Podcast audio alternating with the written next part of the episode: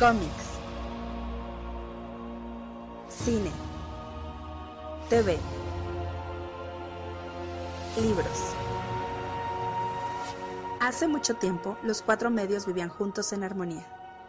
Después, todo cambió cuando la nación de fanboys atacó. Solo los bloggers, maestros de los cuatro medios, podían promoverlos por igual.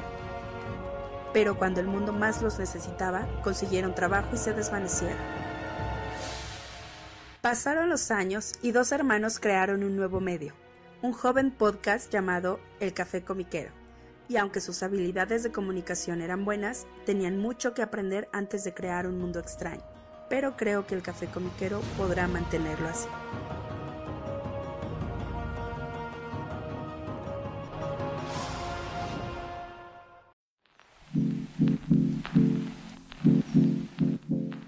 Hola, ¿qué tal? ¿Cómo están todos? Bienvenidos al nuevo episodio del Café Comiquero. Les saluda como cada semana su amigo Carmix. De su amigo Rula Mutarrata del Yermo. Así es, canal. Pues bienvenidos a este episodio que va a ser bastante especial. Eh, en la segunda parte tenemos hay un, temilla bastante padre que pues sin querer se alineó más o menos de alguna manera con, con la fecha esta del, del Batman Day. ¡Ja! Esta es la razón. Sí, porque pues bueno, se, básicamente lo que vamos a hablar, que es el Timiverso al rato, pues empezó con, con la serie animada de Batman, así que pues sin querer se alineó con eso. que por cierto, ho- hoy que estamos grabando, pues sé que hay por ahí eventos en tiendas, eh, pues que están haciendo al- algunas, eh, en algunos casos pues invitaron a artistas a hacer sketches, tienen ahí algunos eventos, y está muy bien, o sea, qué bueno, solamente pues ojalá que, que se cuide la gente, que sean, que sean conscientes, que lleven su cubrebocas, que no hagan mucha multitud, o sea, ya se puede hacer un poquito más de cosas, pero pues seguirse cuidando, ¿no, carnal? Sí, ojalá estén vacunados. Ojalá la mayoría esté vacunados. Este, pues sí, o sea que eh, recordemos que esto no, no ha acabado y está lejos de acabar, así que este, recomendación aquí de sus servidores del Café Comiquero, síganse cuidando, ¿no? Simón. Así es, carnal. Pues bueno, nada más rapidísimo, este, eh, para tocar muy rápido el- un tema ahí del Batman Day. Eh, pues quiero mandar un agradecimiento y un saludo también a, a- a Miguel Cueto de Mundo Geek, eh, que me invitó durante la semana a platicar y entrevistar este, de manera pues breve, porque tiene poco tiempo, ahorita anda, anda muy ocupado con muchas entrevistas, a Rulo Valdés, Rulo Valdés que es el, dibujante de, de cómics en México como Li- Living with Shine o Canek Jr., y que también pues ha publicado en Estados Unidos y que pues fue, fue el elegido para eh, dibujar junto con David Chimal, que fue el guionista de esta historia eh, de, la, de la atormentada, este, que es el personaje nuevo que crearon para esta antología de Batman el Mundo. Em, y pues eh, la verdad felicidades a Rulo, hizo un muy buen trabajo. Em, estu- estuvo muy interesante esa plática. Este, chequen esa, esa plática que tuvimos con, con Rulo en, en el canal de Mundo Geek. La verdad, esto se puso muy interesante. Eh, Rulo es un apasionado de su, de su arte, de hablar de su trabajo. Es, es- del tipo de artistas que da, da gusto entrevistar, que da gusto platicar con ellos porque eh, tiene un, un racional muy interesante de cómo, cómo crea sus páginas, cómo diseña sus personajes, cómo reinterpreta un personaje que ha tenido mil versiones como Batman y que le hace una versión propia. Y eh, tiene un racional muy padre en eso. Verdad está, está muy chida esa, esa entrevista. Si pueden, échenle, échenle un ojo ahí en el canal de, Mundo Geek. Eh, el tomo ahorita está eh, eh, a la venta, lo, sacaron esta semana eh, por parte de Smash en una publicación este, conjunta con diferentes países. En cada país se publicó en un formato diferente, con, eh, pues con un enfoque distinto. Hay una tienda en México que se llama Comics Universe, que es una, pues podríamos decir que es una distribuidora de Smash, más o menos. No exactamente distribuidora nada más, sino que, pues bueno, um, no son propiamente de Televisa, pero tienen ahí un convenio, una asociación. Y Comics Universe hizo una, eh, pues eh, lanzó junto con Smash una edición, eh, pues ex- exclusiva de su tienda con la portada eh, de la historia que dibujó eh, Rulo Valdés. Em, la, que pueden encontrar en puestos de periódicos y en Sanborns, pues es la portada regular, que es la de Lee Bermejo, pero la que es exclusiva para, para México con, con este arte de Rulo Valdés solamente la encuentran en Comics Universe, junto con eh, un print y una, eh, una bolsa conmemorativa, algo así. Em, tuvieron por ahí un set eh, que vendían el set de, de, el de libro completo más 14 postales que son las portadas de cada una de las historias de los países que participaron en esta antología. Em, todavía lo pueden encontrar ahí o pueden conseguir la versión regular, que es la que está eh, disponible en tiendas, la que ustedes gusten. El contenido es idéntico, solamente cambia un poco la portada. Em, cada país hizo lo propio, cada país tuvo sus ediciones especiales con cada portada. Em, y pues bueno, e, esta en particular también eh, resaltar que el trabajo editorial para la historia en particular fue de Giovanni Arevalo, no es, eh, no nada más como editor de la, de la versión este, eh, traducida para México, sino la historia que hizo em, Chimal y, Rulo Valdés, eh, el editor y coordinador y todo eso fue Giovanni Arevalo, que la verdad, honestamente hizo un muy buen trabajo. La verdad es que podremos decir muchas cosas de Smash, pero la verdad es que Giovanni pues sabe su chamba, que de repente las eh, constraints de trabajar con un monstruo como es Televisa y la editorial etcétera no le dejen hacer ciertas cosas, seguramente, pero pues de que el señor sabe hacer su trabajo, sí lo sabe hacer. Entonces, eh, la verdad hizo, hicieron un gran trabajo editorial con esta edición en general, eh, eh, con la historia de Rulo en particular, bastante, bastante bien hecha. Em, y pues lo, bonito también de esta edición en español es que todas las páginas que dibujó Rulo trae una, hay una versión en blanco y negro al final del tomo y donde se puede apreciar su trabajo tanto a color, que él hizo color, tintas, todo lo hizo él, em, menos el lettering evidentemente y tienes también la versión completamente en, tintas para ver su, su, su, trabajo, su trazo sin el, sin el color. Eh, nos comentaba Rulo que él no hizo originales, o sea, todo lo hizo en digital por cuestiones de tiempo, que le hubiera gustado hacer, hacer este trabajo, o sea, en físico para pues tener esas, esas páginas, a lo mejor este eh, pues enmarcarlas, venderlas, etcétera. No existen, o sea, solamente son archivos digitales, pero eh, el, la verdad es que apreciar ese trabajo también en tinta está muy muy bonito. Vale, vale mucho la pena. El tomo está un poquito caro, para mi gusto. Está en 379 pesos, que es el precio estándar que está manejando Smash en sus ediciones deluxe, que pues lamentablemente a veces es mucho contenido, a veces es poco. Em, este está más o menos, o sea, son un poquito más de 200 páginas, pero pues es un trabajo conmemorativo, ¿no? Y eh, pues el hecho de que esté eh, pues por ahí eh, realizado por, por un combo mexicano que esté haciendo estas historias en particular para Batman, pues la verdad creo que, creo que es un, momento histórico interesante. Échenle un ojito, el resto de las historias está bastante eh, variado. Hay algunas bastante buenas, otras que honestamente no me encantaron. Eh, particularmente la de Corea y de China no son las que más me gustaron dentro de, esta, este recopilatorio. Eh, hay otras que me sorprendieron mucho. de, la República Checa se me hizo una muy buena historia. la de Rusia se me hizo una muy buena historia. La de Alemania está fantástica. la de Francia se me hizo muy original. La de México, desde luego, es muy buena. Y la que está súper estándar y honestamente, pues, como que dije, pues, qué chafa. y no porque esté mal hecha, sino porque pues, me esperaba algo más para esta edición.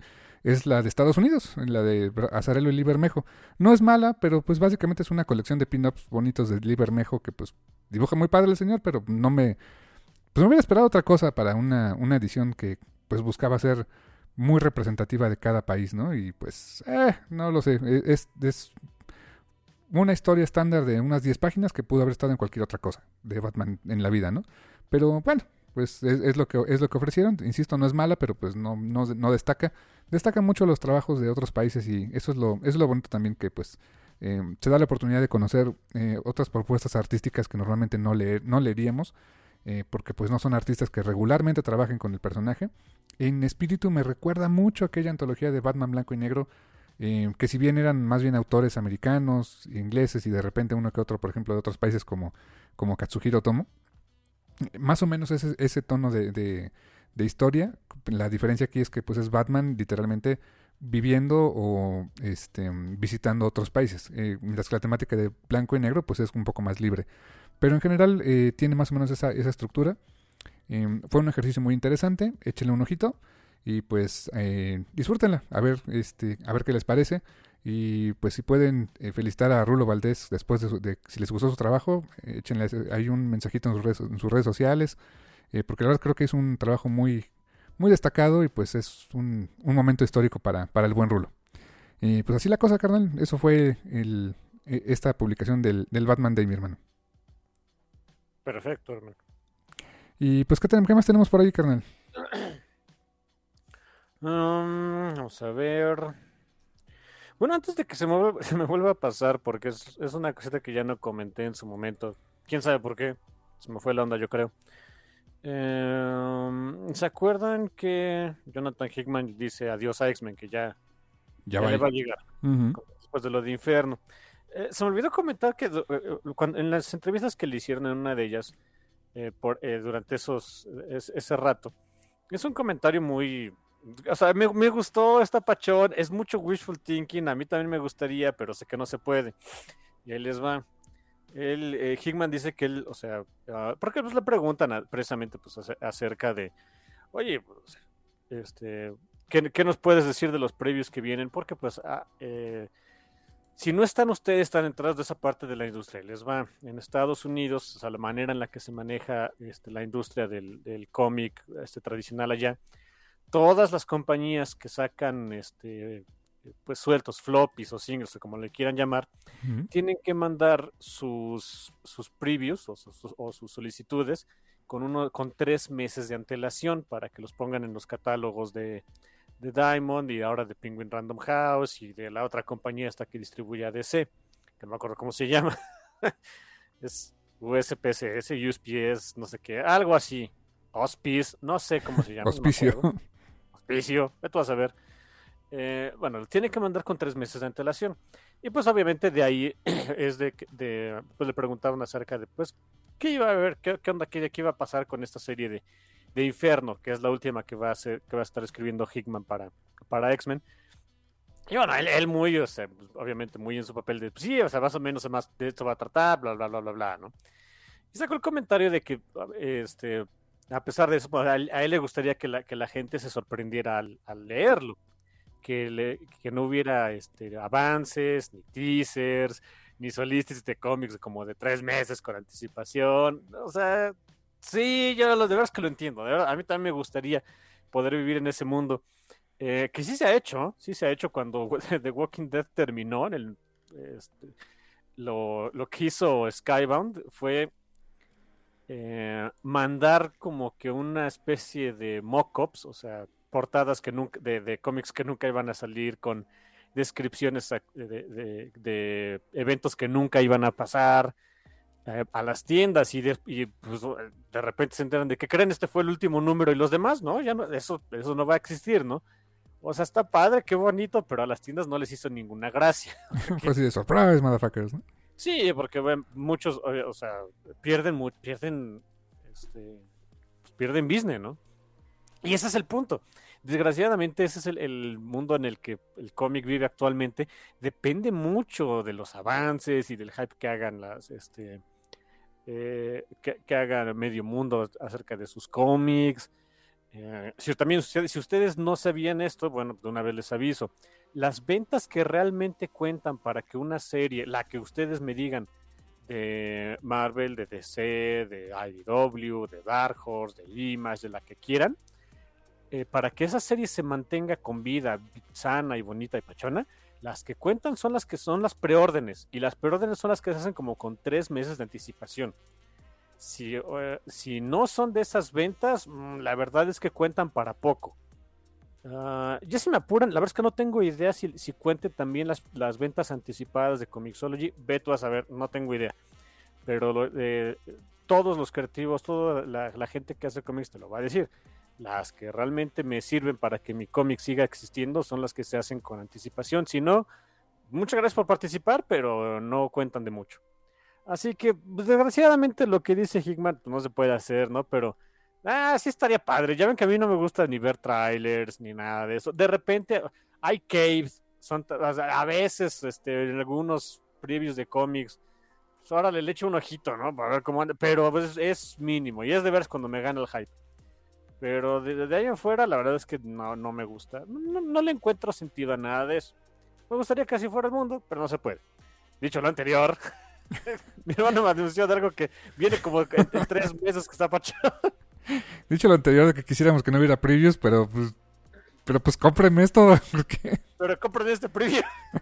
Pero métanse a Previews World y, y busquen y busquen hasta, Rockabilly. Hasta el nombre, ¿no? Ah, sí, claro, Previews World. Pero no, pero sí, yo, no, cómo me gustaría que no hubiera eso. Ey, ¿qué creen? Viene uno en diciembre.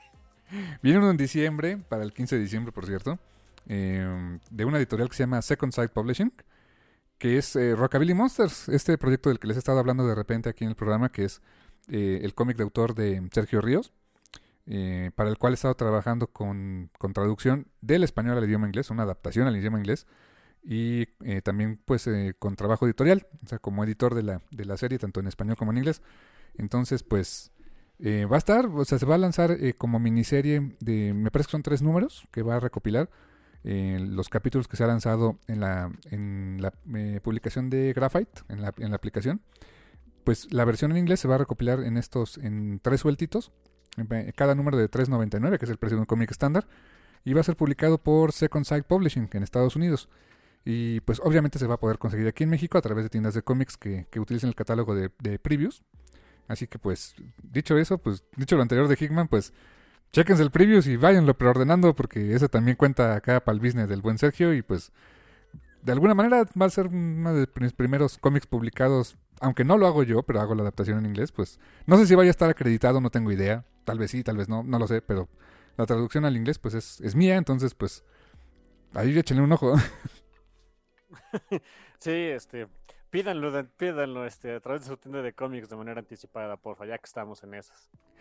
Y también aprovechando si quieren la versión en español, va a haber un recopilatorio que va a ser este eh, a través de, Kickstarter, que ya también lanzó Sergio durante esta semana. Eh, también pueden entrar, pueden entrar, busquen en Kickstarter, busquen el, link de, de, este, Rockabilly Monsters. Pueden pedir esa versión en español, pero también si pueden pedir la versión en inglés estaría más que excelente, carnal. Sí, sí, pues sí. Em, Qué rápido nos mordemos la lengua, ¿no? sí, perdón, Hickman. sí, ni modo. Hey, les digo, no es este. Ni modo de darse de topes con la realidad, ¿no? exactamente. Pero sí, Second Sight Publishing, Rockabilly Monsters para el mes de diciembre. Solo $3.99, pídalo ya. Um, bueno, bueno, ya que estamos en eso de pedir cosas con anticipadas y pues sirve de que también me regodeo en mi crapulencia de tuve la razón, vean cómo, vean qué bueno soy a veces. Ah, es como un, soy como un reloj roto, bueno, un reloj de manecillas, ¿no? Porque de los otros no. Un reloj roto da la hora bien dos veces al día. ok. Si un reloj este, roto de los digitales, no, pues eso ya valió. Eh, ¿Se acuerdan que yo le estuve diciendo a cada rato de, oigan, de veras, este, compren Barbaric porque está repachón? Ah, pues que creen que sí está repachón y va a haber una, cuarta impresión del número uno. Y, por lo que vamos entendiendo, no va a ser la, última reimpresión de, los otros dos números. Así que ah, ya compraron Barbaric.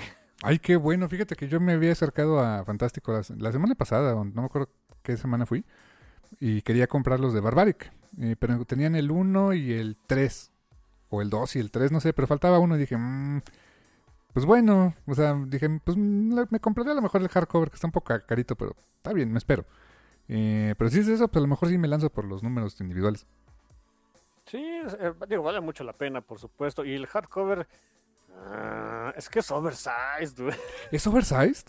Sí, es oversized. Ah, yo pensaba que era, pues, tamaño normal. Tamaño normal, no, no, es oversized. O sea, es para que se...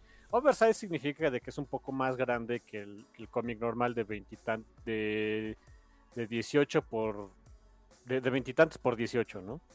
Eh, o sea, es, más grandecito. Me parece que son. Ay, me digas. Antes, me, antes podía hacer las conversiones en pulgadas bien rápidas, pero bueno, ya no. Me parece que es de, de 11 pulgadas de alto por 9 de ancho, creo que son como 20, casi 26, 27 centímetros por, por como 20, 22, algo así. ah, no, ya no puedo hacerlas. Este, o sea, si es oversize, va, va, a haber pachonas y, prometen los hermanos Basel que, que va a valer la pena. Para tres números que va a valer la pena. Quizá que más la vayan a meter. Mm, ok, eh, a ver, por aquí estaba buscando de hecho cuánto, o sea, por ejemplo, cómo, cómo en lista Amazon. Dimensiones 1862 por 2835, un oversize. ¿Cuánto, cuánto es, perdón? 1862.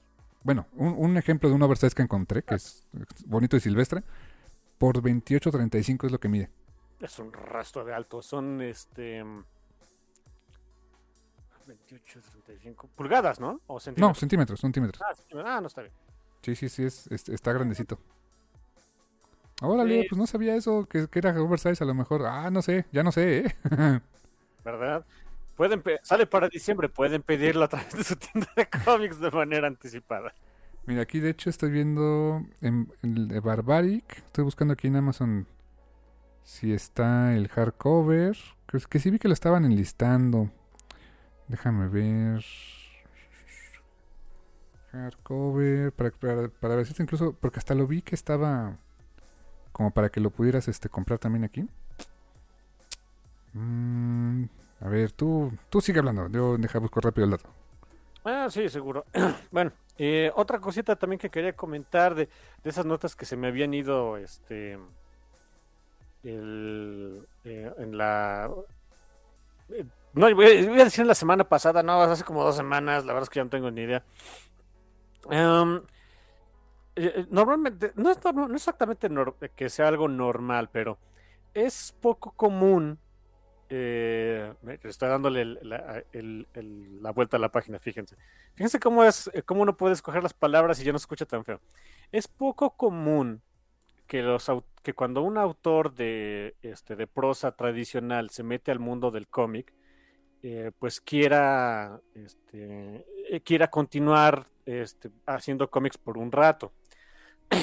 La forma fea de decirle es que normalmente salen corriendo. ¿Ven cómo es? Eh, ¿Ven cómo cuando uno las palabras es más pachón?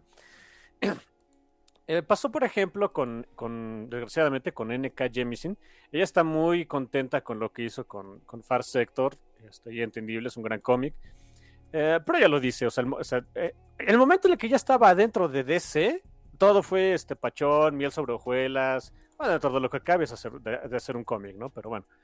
Eh, pero para este, que le hicieran caso a su pitch, que fue pues, una, una pachanga, ¿eh? Y estamos hablando de una persona, de la 21 persona que ha ganado tres Hugo Awards consecutivos, en años consecutivos, ¿no? Que es este, una autora bestseller de, sus libros cada que salen, etcétera. Y aún así, para que le autorizaran el pitch, o sea, que fue, en fin. Ah, a veces, digo, eh, y- sí pasa a veces de que se quedan las personas que hacen prosa a seguir escribiendo cómics, pero son pocos. A mí me sorprendió honestamente que Rainbow Rowell va a regresar a Marvel. Yo pensé que iba a salir este, huyendo después de, eh, pues, verlo, lo, eh, pues a veces eh, de- descorazonador que puede ser el mundo del cómic de ella de veras quería a los Runaways, de veras le gustaba hacer el cómic y demás, y pues, después de la pandemia le dijeron, no, pues sorry, ya no, y te aguantas, ¿no? Yo pensé que, bueno, pues ya, ahí quedó su aventura en el cómic. No, no, no, no, anunciaron hace un par de semanas, cuando fue el aniversario de Marvel como compañía, Ujú. que van a, eh, van a van a lanzar varios cómics en es- a finales de año y, a- y a- bueno, y durante el siguiente, como para apuntalar eh, la editorial y dar este, eh, pues, de por dónde van a ir las historias de, varios de estos personajes en un futuro. No me sorprende para nada de que vaya a haber una, una miniserie de She-Hulk, porque bueno, ya sabemos que va a venir una serie para Disney Plus.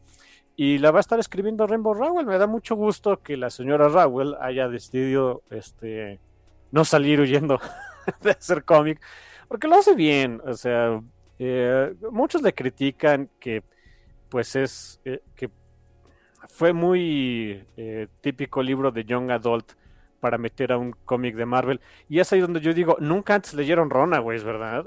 Runaways siempre ha tenido ese saborcito indie. O sea, siempre, siempre, siempre. Eh, incluso durante las etapas que los escribieron medio raro, o sea, que Whedon, en fin, aún así tenían un poquito de sabor indie, ¿no? Quizá con él fue el menos, pero, pero todavía lo tenía. Eh, y me da, y pues me da curiosidad, me da curiosidad de qué puede traer Rainbow Rowell a She-Hulk. Va a estar pachón eso.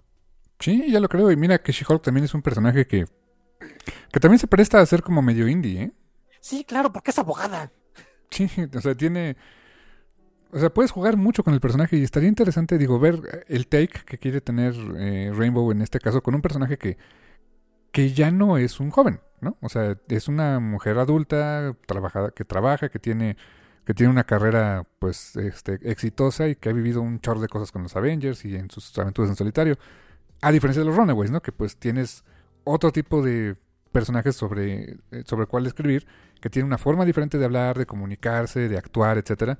Y aquí Jennifer, pues es completamente diferente, es, un personaje mucho más maduro. Va a estar interesante ver qué, qué tiene que ofrecer con el personaje, ¿no?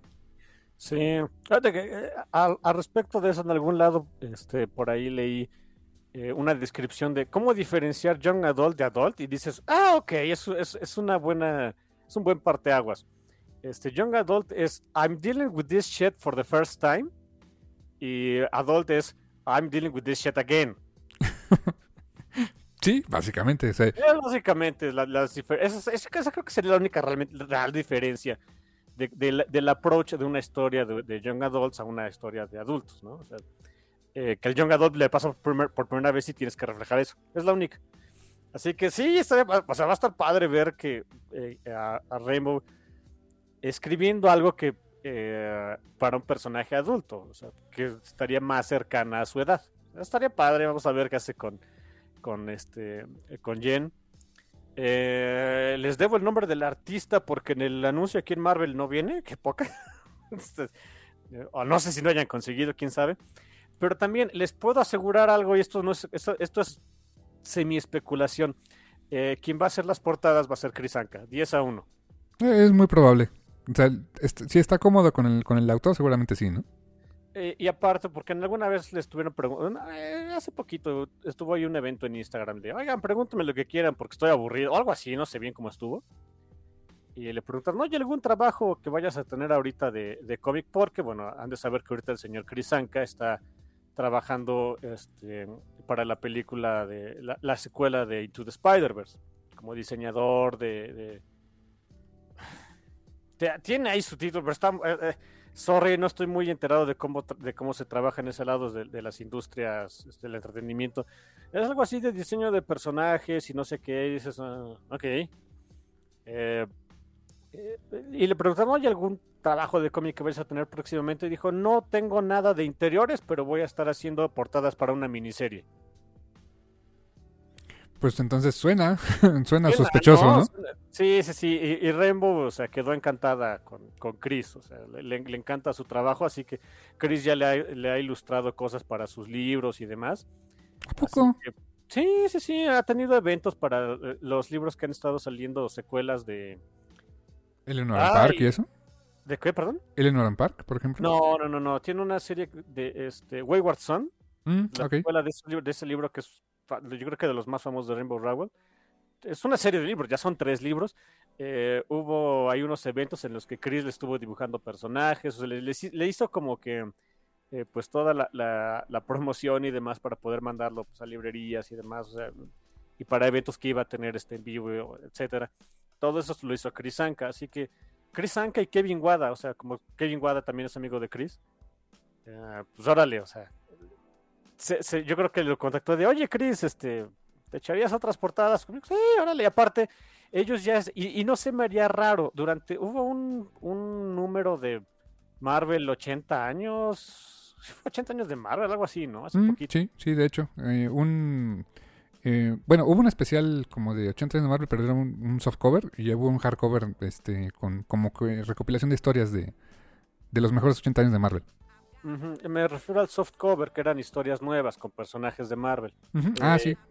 Ellos echaron una historia de She-Hulk, una, de una paginita, pero la escribió Rainbow y, y la dibujó Chris. Así que, ah, come on, yo, yo veo por dónde va el asunto. Ah, y ese lo tengo. No, no recuerdo esa página, pero lo voy a buscar. Ese lo tienes y no te acuerdas. Sí, ahí viene, chécalo, ahí viene.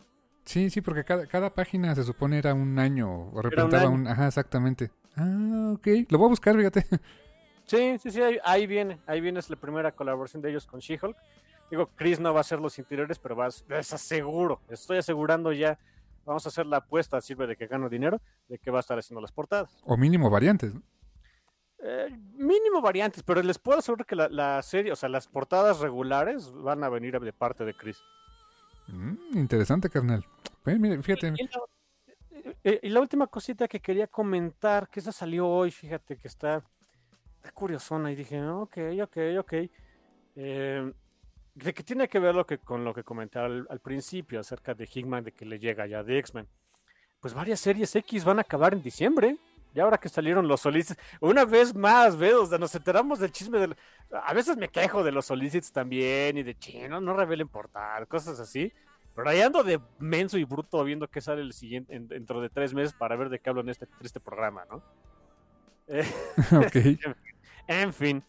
Eh, está, salieron los solicits de Marvel para diciembre y hay varias series X que acaban y series pues que venden. O sea, se ve que es más bien ya para darle como que vamos a cerrar esto y vamos a empezar una nueva era ahí de, cosas locas en Krakoa. Se acaba, ahí te va, fíjate, se acaba Helions, se acaba Morothers y se acaba Excalibur.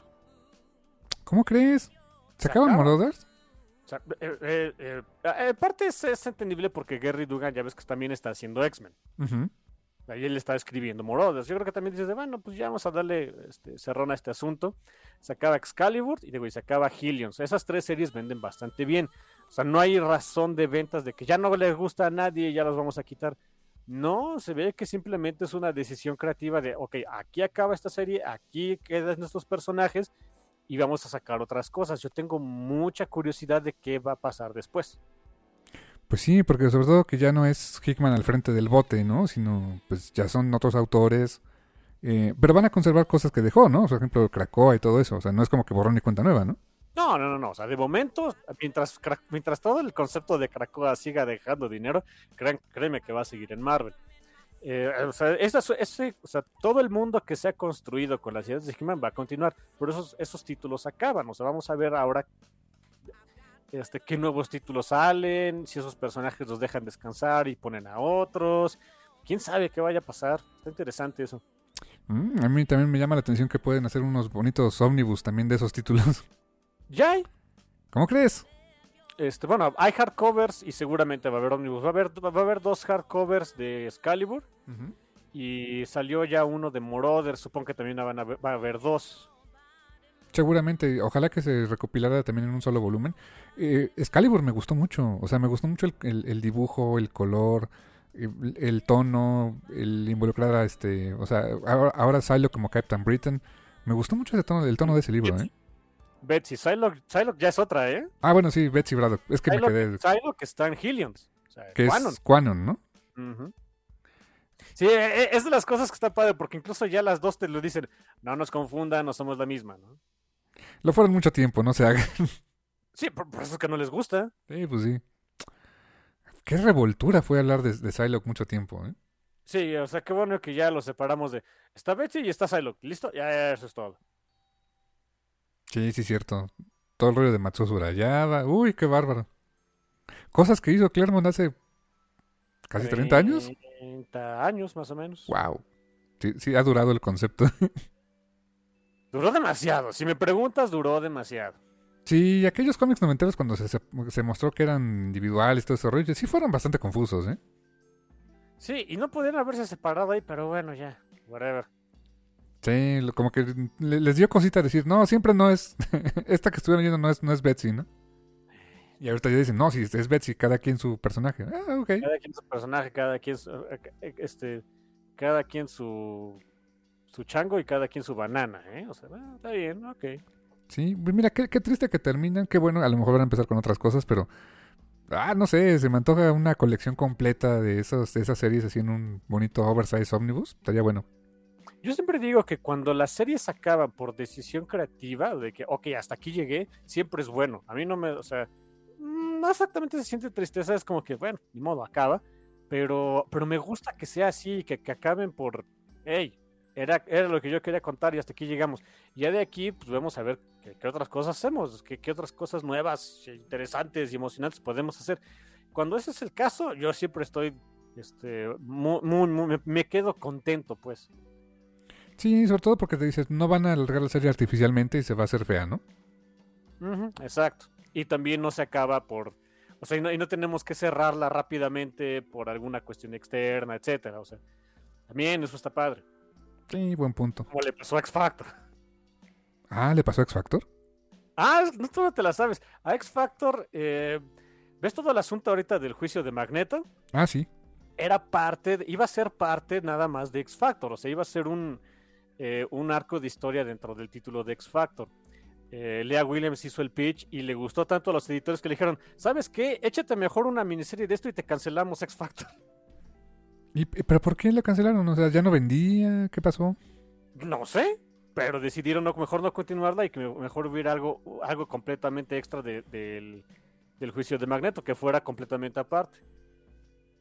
Mm, bueno, o sea, le movieron sus planes. O sea, pudo contar su historia, pero le movieron sus planes, ¿no? No, es que no terminó bien la historia que ella quería con X Factor.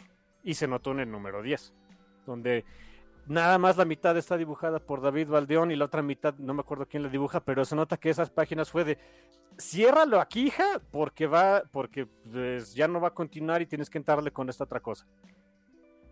Sí. Y de hecho ella fue, o sea, e, ella lo mencionó en una entrevista que le hicieron de, pues sí, me cancelaron X Factor porque este, querían que mejor empezara con lo del juicio de Magneto. Ah, qué poca. Es una excelente, este, eh, es un excelente ejemplo de haz, haz, tu trabajo demasiado bien y, así, y aún así te puede ir mal, ¿eh? Sí, o sea, a veces son por razones que ni siquiera dices, ¿vendió? Sí, sí vendía, o, o no, este, pero decisiones editoriales que luego no te explicas, ¿no? Ella tenía el plan de hacer 20 números. Fíjate, y de repente, pues córtale, mi chava, ya está esto, ¿no? Y, sí, y tenía el, o sea, y tenía, este, o sea, por lo menos hasta antes de, del, de, de que se hiciera todo lo de este, el juicio de Magneto, pues tenía la aprobación de ahora, échate tus 20 números, ¿no? Pues no, no, no, ya nos gustó esto, este, mejor hasta algo aparte. Ah, okay. Porque del juicio tiene que ver con Wanda, ¿no? También. Uh -huh. tiene, y sí, o sea, este, no lo he leído, bueno, leí el número uno, nada más.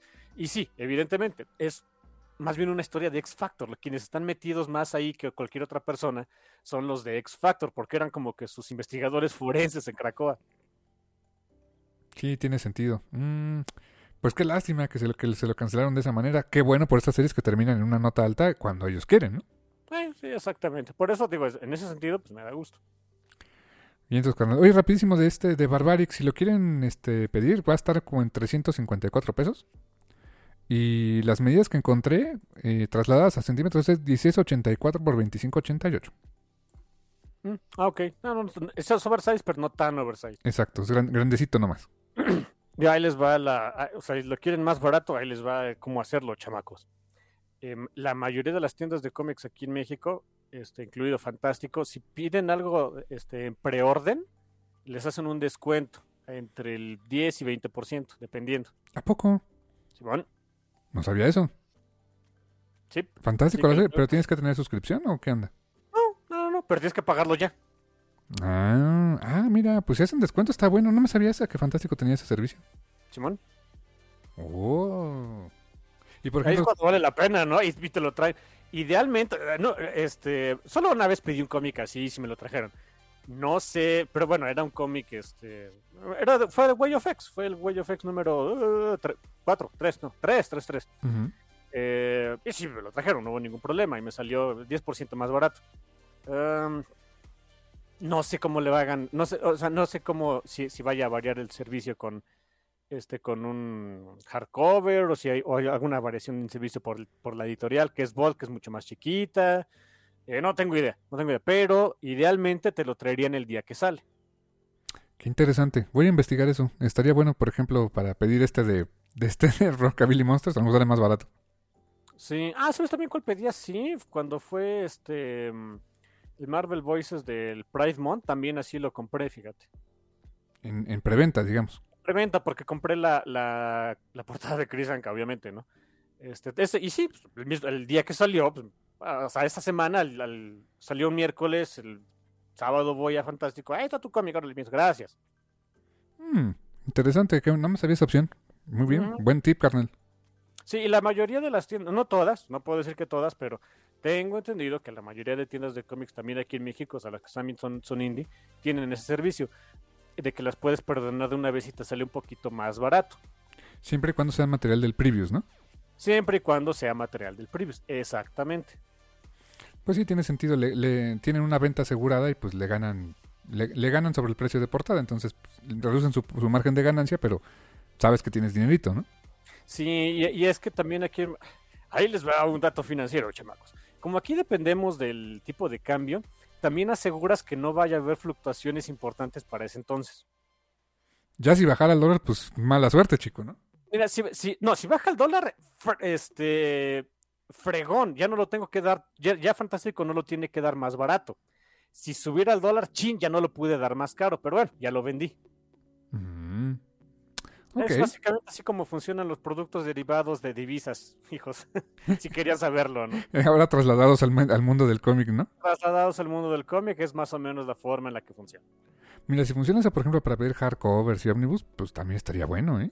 Es lo que te digo, curiosidad. Fíjate que tengo ganas de, ir a la tienda y de, oye, eh, porque digo, en, cómics sueltitos así normales de, digo, de Marvel, me los trajeron sin ninguna bronca.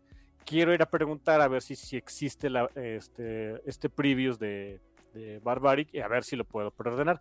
Yo esperaría que sí, porque sí está dentro del catálogo, así que pues vamos a ver. Hmm, de hecho, estoy en la página del, de, este, del. A ver si existe um, Search Title, Barbaric. Vamos a ver. De volada. bueno, mientras mi hermano busca por ahí, nada más un, también una última notita que pues va a estar interesante qué va a pasar en los siguientes años. Eh, ¿Se acuerdan que se acuerdan que DC rompió este ties ahí con, con Diamond porque ya no les gustó por lo de la pandemia. hizo, sus, hizo sus compañías, una de ellas ya quebró y queda nada más Auspice o algo así. Y después un, Marvel también salió con, con, su cosa de, oigan, ¿qué creen? Este, ya no nos gusta Diamond y ahora vamos a distribuir por Penguin Random House. Eh, eh, pero no se espanten, este, nuestro revendedor o wholesaler sí va a seguir siendo Diamond. O sea, si las tiendas no quieren sacar cuenta con Penguin Random House, pueden seguir pidiendo a través de, este, de, Diamond y para ellos es transparente. Diamond se friega porque gana menos dinero con cada venta, pero ya es su bronca. Bueno, lo mismo va a ser IDW. IDW que también ya estaba metido ahí en el asunto con Penguin Random House para distribuir sus, sus recopilatorios y libros. Ya es que eh, Penguin, eh, este, IDW tenía sus, sus Artist Edition acá bien pachonas y no sé qué, ¿no? Eh, bueno, pues eso lo distribuía Penguin Random House. Aprovechando eso, este, también anunciaron que ahora su distribuidor para el mercado directo también va a ser Penguin Random House de manera idéntica a lo que hace Marvel. O sea, si las tiendas no quieren abrir este, cuenta con Penguin, lo van a poder seguir pidiendo todo a través de Diamond. Para ellos va a ser transparente, pero Diamond otra vez estaría ganando menos dinero con cada venta, no solo de de Marvel, sino también de IDW. y es como que, eh, o sea, para las tiendas y para el, para el consumidor el chiste es que sea transparente, que no pase nada, ¿no? Para nosotros, eh, qué bonito. Eh, la bronca es para Diamond. Y me decía mi hermano, le estaba comentando de esto afuera del aire. Me dice, oye, ¿no te suena como que pues la jugada de Penguin es eh, empezar a, ahorcar a Diamond Distribution y después ser ellos el monopolio? Sí, sí me suena que eso es lo que quieren hacer. Eh, ojalá no pase así, ojalá. Fíjense, ahora, ahora estoy este, rooting for Diamond. Ojalá se pongan las pilas en Diamond y hagan algo para que el resto de las compañías que todavía tienen contratos exclusivos con ellas se mantengan y, puedan este, eh, asegurar, porque ahorita está pachón el asunto de la distribución, está más pachón el asunto de la distribución. Hay tres distribuidores, o sea, sí es un poquito más de bronca para las tiendas si quieren, pero tienen ahora de dónde elegir, por lo menos en el caso de, de, Diamond o, de Penguin, en el caso de Marvel y IDW. Ya pueden elegir con quién irse, ya no hay bronca. En el caso de DC se friegan, es Hospice y, nada más, ¿no? Pero bueno. Hospice. es una broma, creo que de Brooklyn Nine-Nine, ¿eh? ahora no me acuerdo acordando. Eh, pues, o sea, está más pachón el asunto. Ojalá que, que, eh, que, podamos ver más de, este, de esta competencia entre compañías para que a, quienes realmente son sus clientes, que son las tiendas de cómics, pues les vaya beneficiando. Mira nada más, pues y ahorita en lo que estabas comentando eso, este, sí se puede Estoy viendo que para, poder ver todo el catálogo completo tienes que tener una cuenta que se llama Poolbox en Previews. Sí, es gratis, ¿eh? supongo que es gratis, exactamente, pero sí, sí hay, sí hay este recopilatorios, ¿eh? Ah, ok. O sea, ah, sí tienen, o sea, estoy viendo, por ejemplo, así rapidísimo, estoy viendo que hay unos de Deadly Class, Criminal de Brubaker, o sea, no, este, el de Gideon Foss, por ejemplo. Tienes el pre-order y te puedes suscribir, entonces, a través de, una de alguna tienda. Entonces sí, supongo que Fantástico te puede ofrecer algún, ojalá, algún descuento en pedir uno de esos hardcovers. Sí, sí, sí, digo, lo- los que, por, por lo menos el, el- no me acuerdo si el de Way of X fue descuento, pero el de Marvel Voices, ese sí, fue, sí, tuve, sí hubo descuento, en vez de que me saliera como en 110 pesos, algo así, salió como en 80 y tantos, 83, 85 pesos, algo así. Mm, Nada mal. Pues mira, Sí, sea, pues, algo es algo, ¿no? Eh, cualquier descuento es bueno, ¿no? Sí, de veras, ¿eh? Muy bien, carnalazo. Pues bueno, carnal, pues yo creo que con eso nos vamos a un, un pequeño break y regresamos ahorita para nuestro tema central. ¿Alguna recomendación musical esta semana? It. Bueno, eh, ya, ya que me acordé, eh, sí, ¿por qué no? Eh, ahora que vamos a hablar de la animación de que, bueno, empezó por ahí Bruce Timm, y no nada más Bruce Timm, sino el productor Kevin Altieri. ¿Te acuerdas qué video musical produjo Kevin Altieri? Sí, La claro. banda de en- de los noventas. Do the Evolution. The Evolution de Pearl Jam. Nice. Excelente recomendación, carnal. Y con Sí, eso, escucha, bu- busquen el video Do the Evolution de, de Pearl Jam del disco Jill, me parece. Uh, Holy fucking shit, qué buen video. qué buen video, qué buena rola, qué buena canción. Entonces, pues con eso nos vamos a un pequeño, un pequeño break aquí en el Café Comiquero. Y regresamos un momento, no se vayan.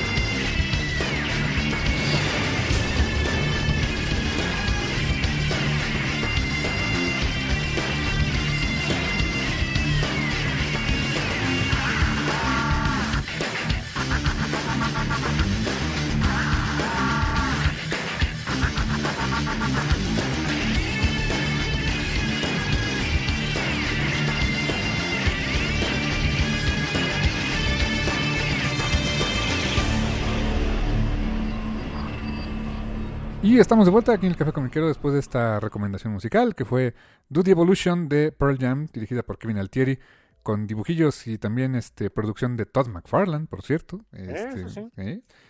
Eh, de esos Sí. casos raros, de, de- de esos videos que pues, eran, eran cosa rara en aquel tiempo y a la fecha creo que lo siguen siendo, de esas, esas colaboraciones entre pues músicos, eh, artistas visuales, eh, cultura pop.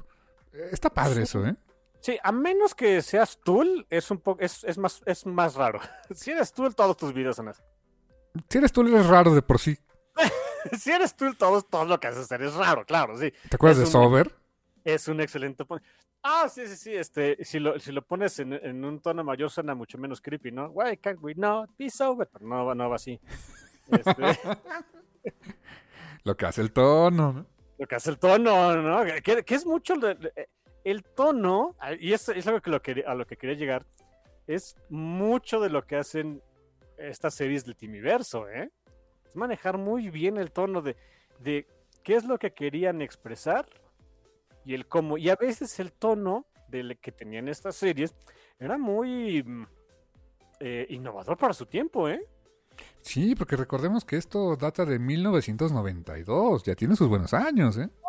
Manches, ya va para 30 años. El siguiente año, el Timiverso cumpliría 30 años. Ay, Dios, yo creí que fue ayer.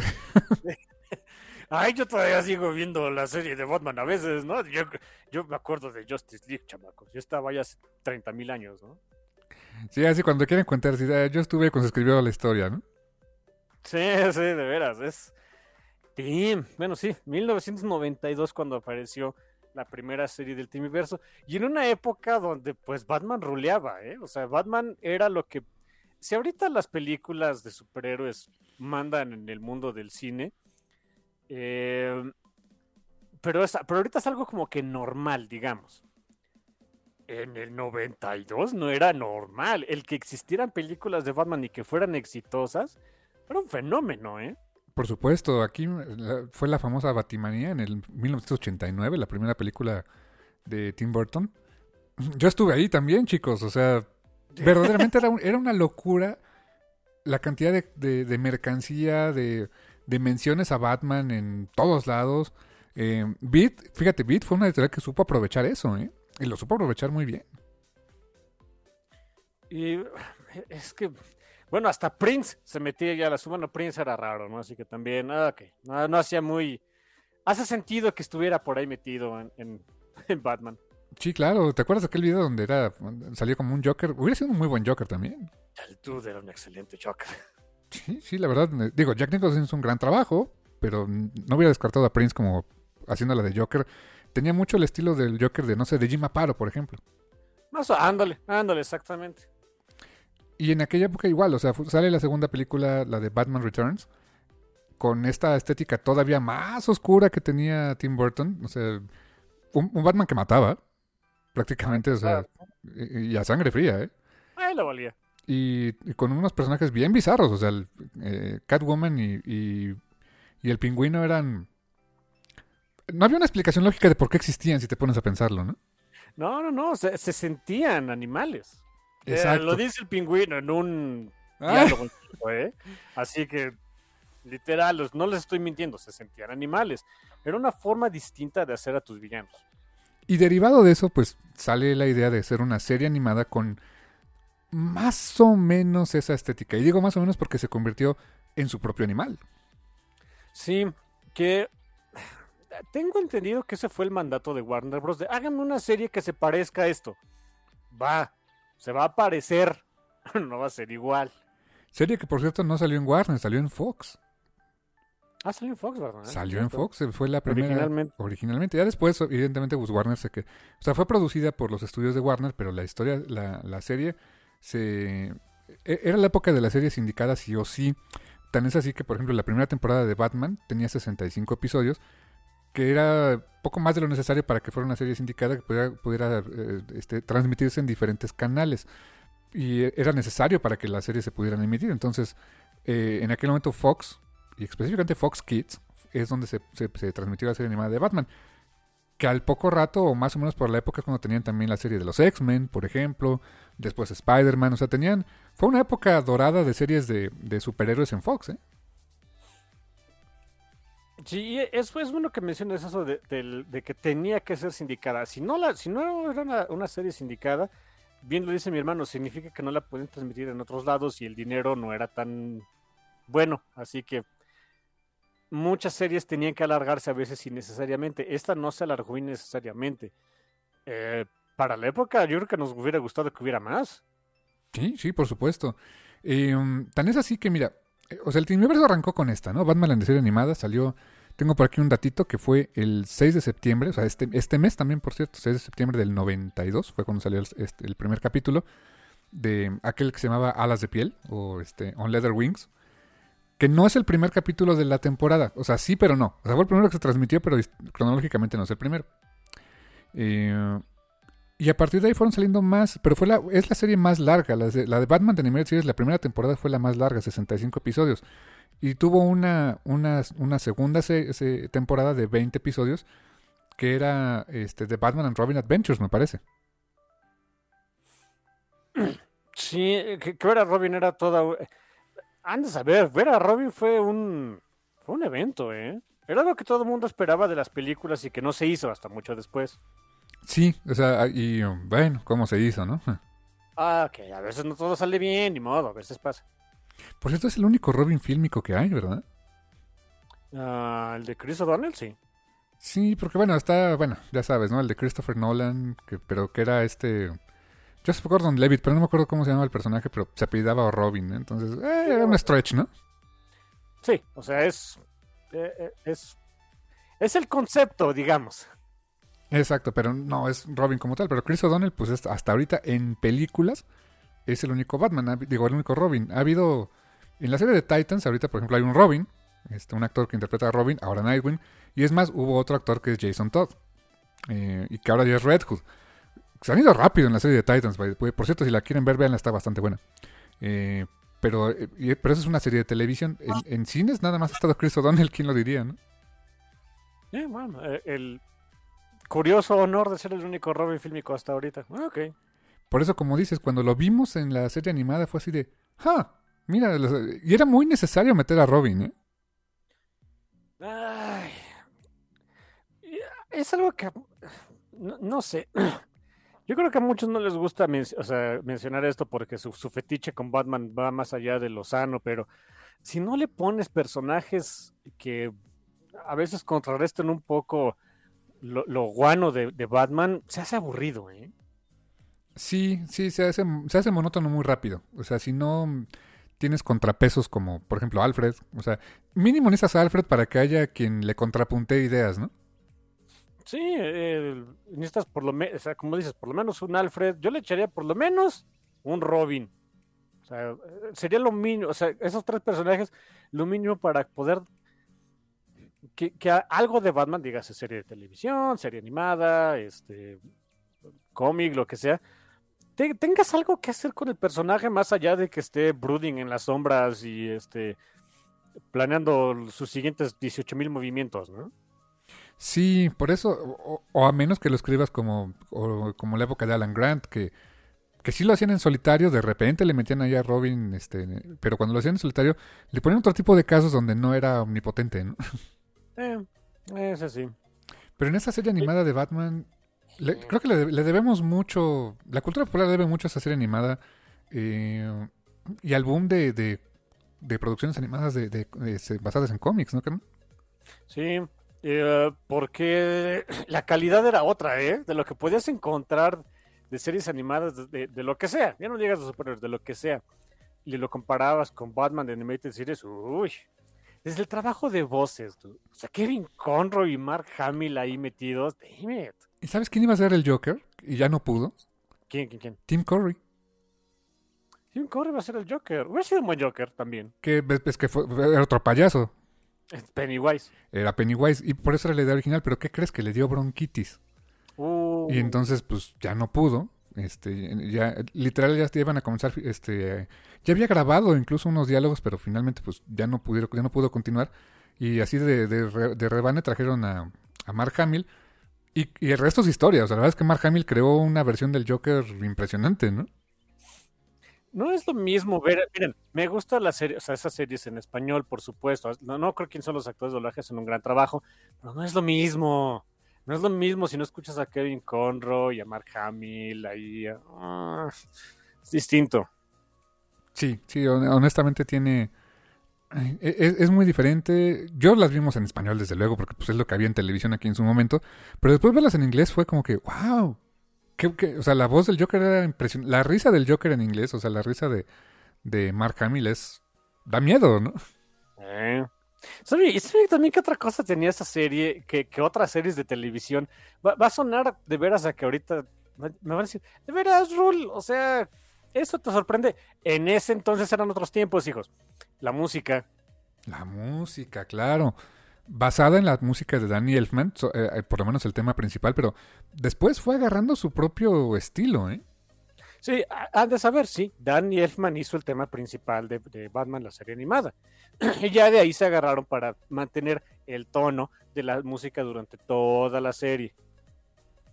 Y, y la, y la estética, la música y la estética empataban perfecto, ¿no?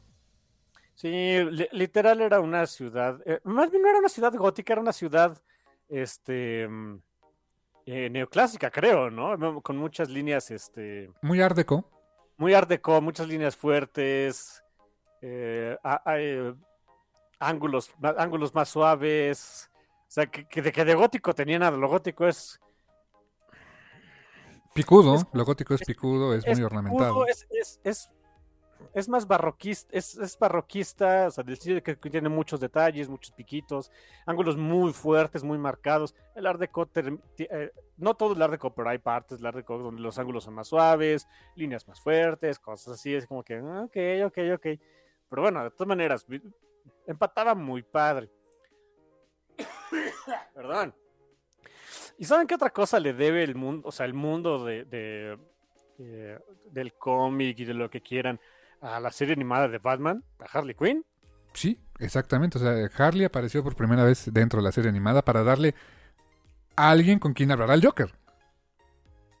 Para que no fuera aburrido, ¿no? Sí, sí, sí. o sea, ¿con, con quién hablaba? ¿Con sus goons? ¿A los que sacrificaba cada rato porque estaba aburrido? Tienes que darle algo que. Para hacerlo.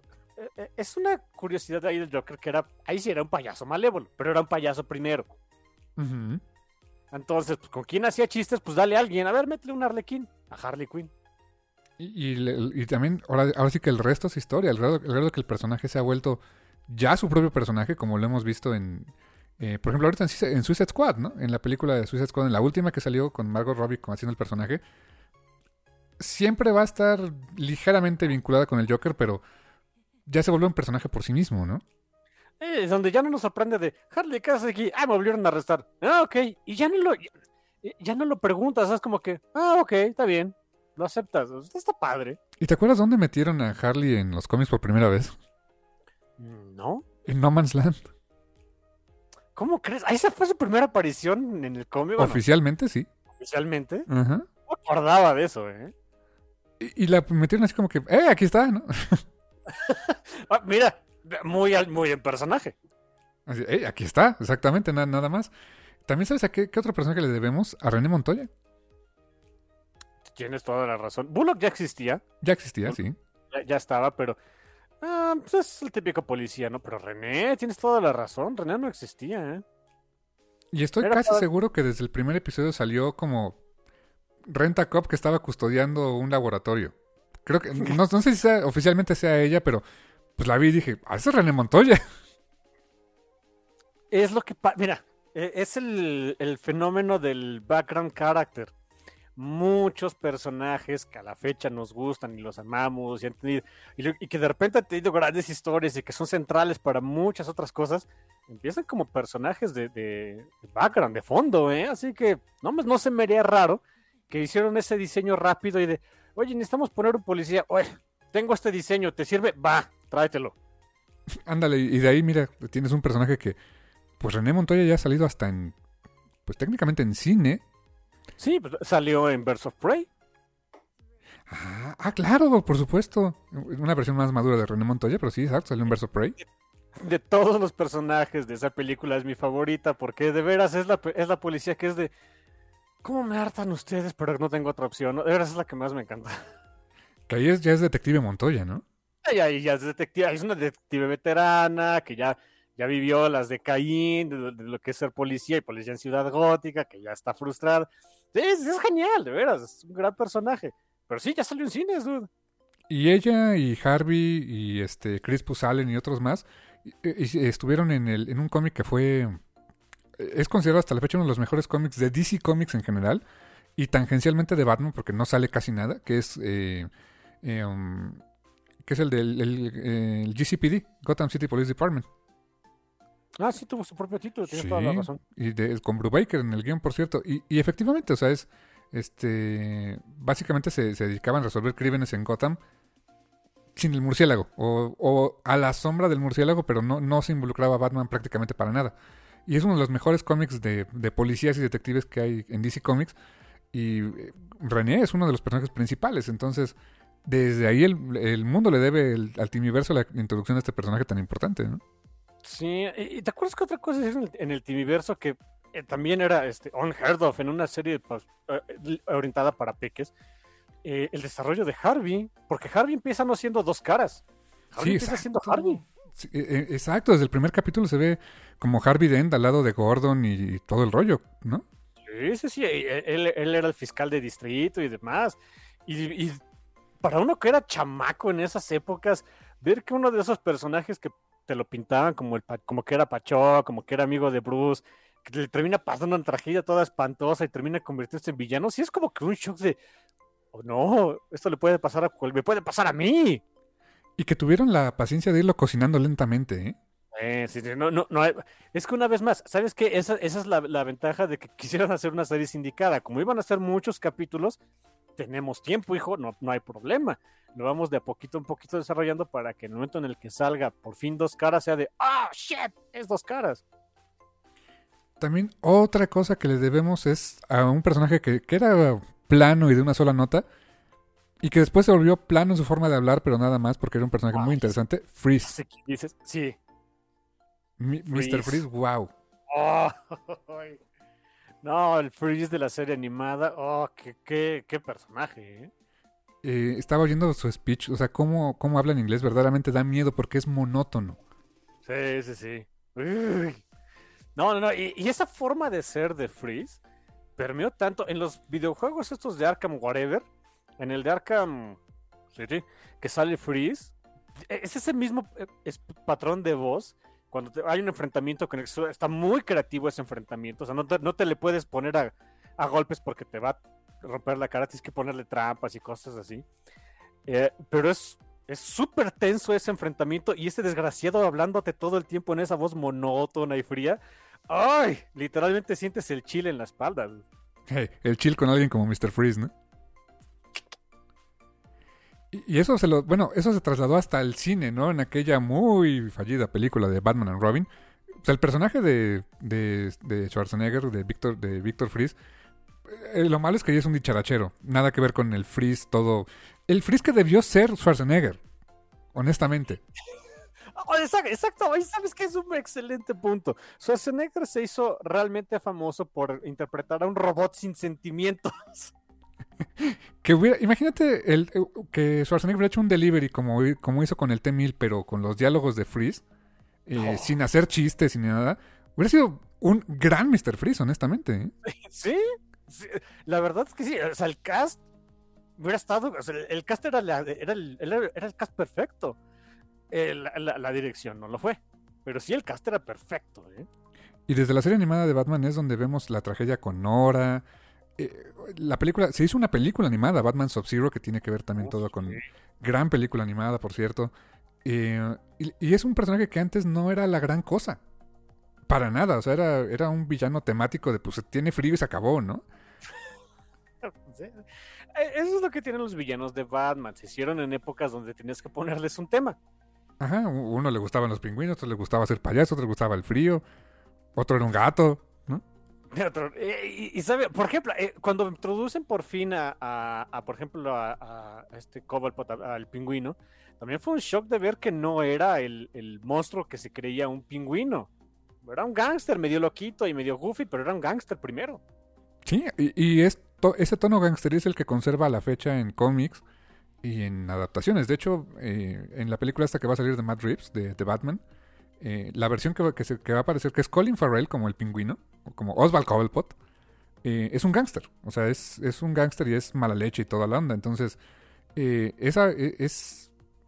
Lejos de ser el villano goofy, como normalmente conocíamos al pingüino con sus sombrillas y todo el rollo, la versión más gangsteril creo que también se hizo más popular. No puedo decir que empezó, pero se hizo más popular en la serie animada de Batman. Sí, desde el asunto en que su sombrilla, o sea, su gran gimmick es que la sombrilla era una ametralladora. Esa es otra, o sea, es de las primeras series que las, las armas se veían realistas. Sí, utilizaban pistolas, utilizaban, ok, utilizaban este eh, Tommy Guns, o sea, la- las este, esas ametralladoras que casi casi utilizaban en, Al Cap- en, la, en la serie de, los de Al Capone, de los este, Intocables, que era con toda la intención, por cierto, Sí. pero vaya, eh, eran balas, eh, o sea, si te daban, te perforaban, pues. Y, y fíjate, eso me lleva también a, la- a las decisiones estéticas que tenían en, est- en esta serie. Por ejemplo, el hecho de que eh, no sabías bien o no era medio atemporal en qué época estaba. Sabías que era el siglo el siglo XX, ¿no? Eh, por la tecnología que había, había teléfonos, computadoras, este, televisión, etcétera. Pero si te pones a ver los carros, la ropa, eh, los edificios, las armas, eran muy una estética como de los 40 más o menos, ¿no? Sí, pero ya había computadoras. Ajá, era una estética, o sea, fue una decisión consciente de, de- de- del Timiverso, o sea, no nada más de Bruce Timm, eh, Paul Dini, Kevin Altieri, este, to- toda la gente involucrada, pero fue una decisión consciente de, sí vamos a hacerlo en nuestra época, pero vamos a meterle cosas atemporales, a, a ver cómo funciona. Y, y le dio una estética única, ¿eh? Mm, es un muy buen punto. Eh, y fíjate que otra cosa de, del, eh, o sea, de, de cómo empezaba esto del Timiverso, ah, también no era muy común, no sé si, o sea, sí existía, sí había pasado, pero no era tan común que de, de una serie animada salieran películas animadas. Y, se, y fue un staple de mucho tiempo y a la fecha sigue. eso de hacer películas animadas de personajes de DC, ¿te acuerdas cuál fue de las primeras que de veras voló cabezas? La máscara del fantasma. Oh, qué buena película. Me encanta, me encantó la máscara del fantasma. Y sí, fue película que llegó a cines. No a México, pero sí llegó a No, cines. a México no, pero sí llegó a cines. Sí, a México no, no, no, no la vimos así, pero eh, no, no todas, las- o sea, hay pocas series que hacían eso. ¿eh? Y, y dio para eso, para- y que fuera verdaderamente una, un producto derivado y que tenía que ver con la trama, ¿no? Sí, 100%. Y estaba más creepy. Se te podían tomar más libertades. Que ada- era una adaptación, pues, un poco libre de Batman Año 2.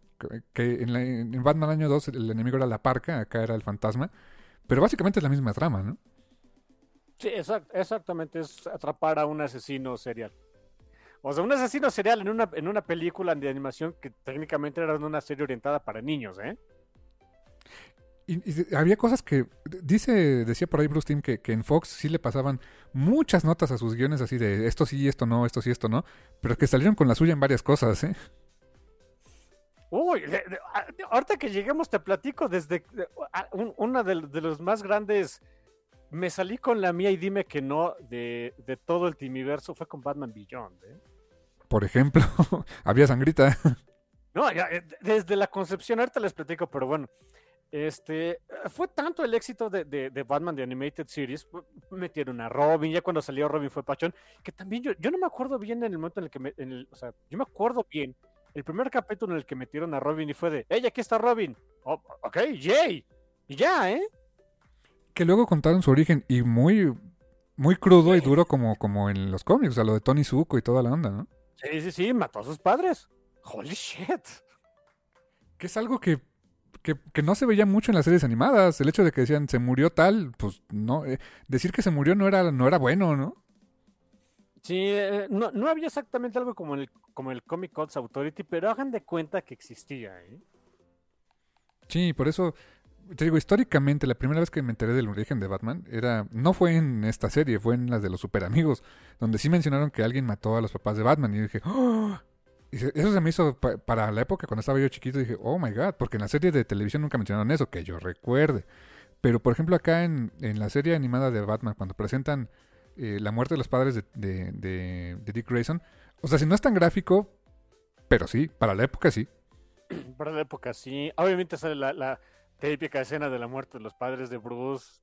A cada rato, ¿eh? O sea, eh, sobre todo cuando había este capítulos con, con el espantapájaros. Uy, a cada rato había de eso.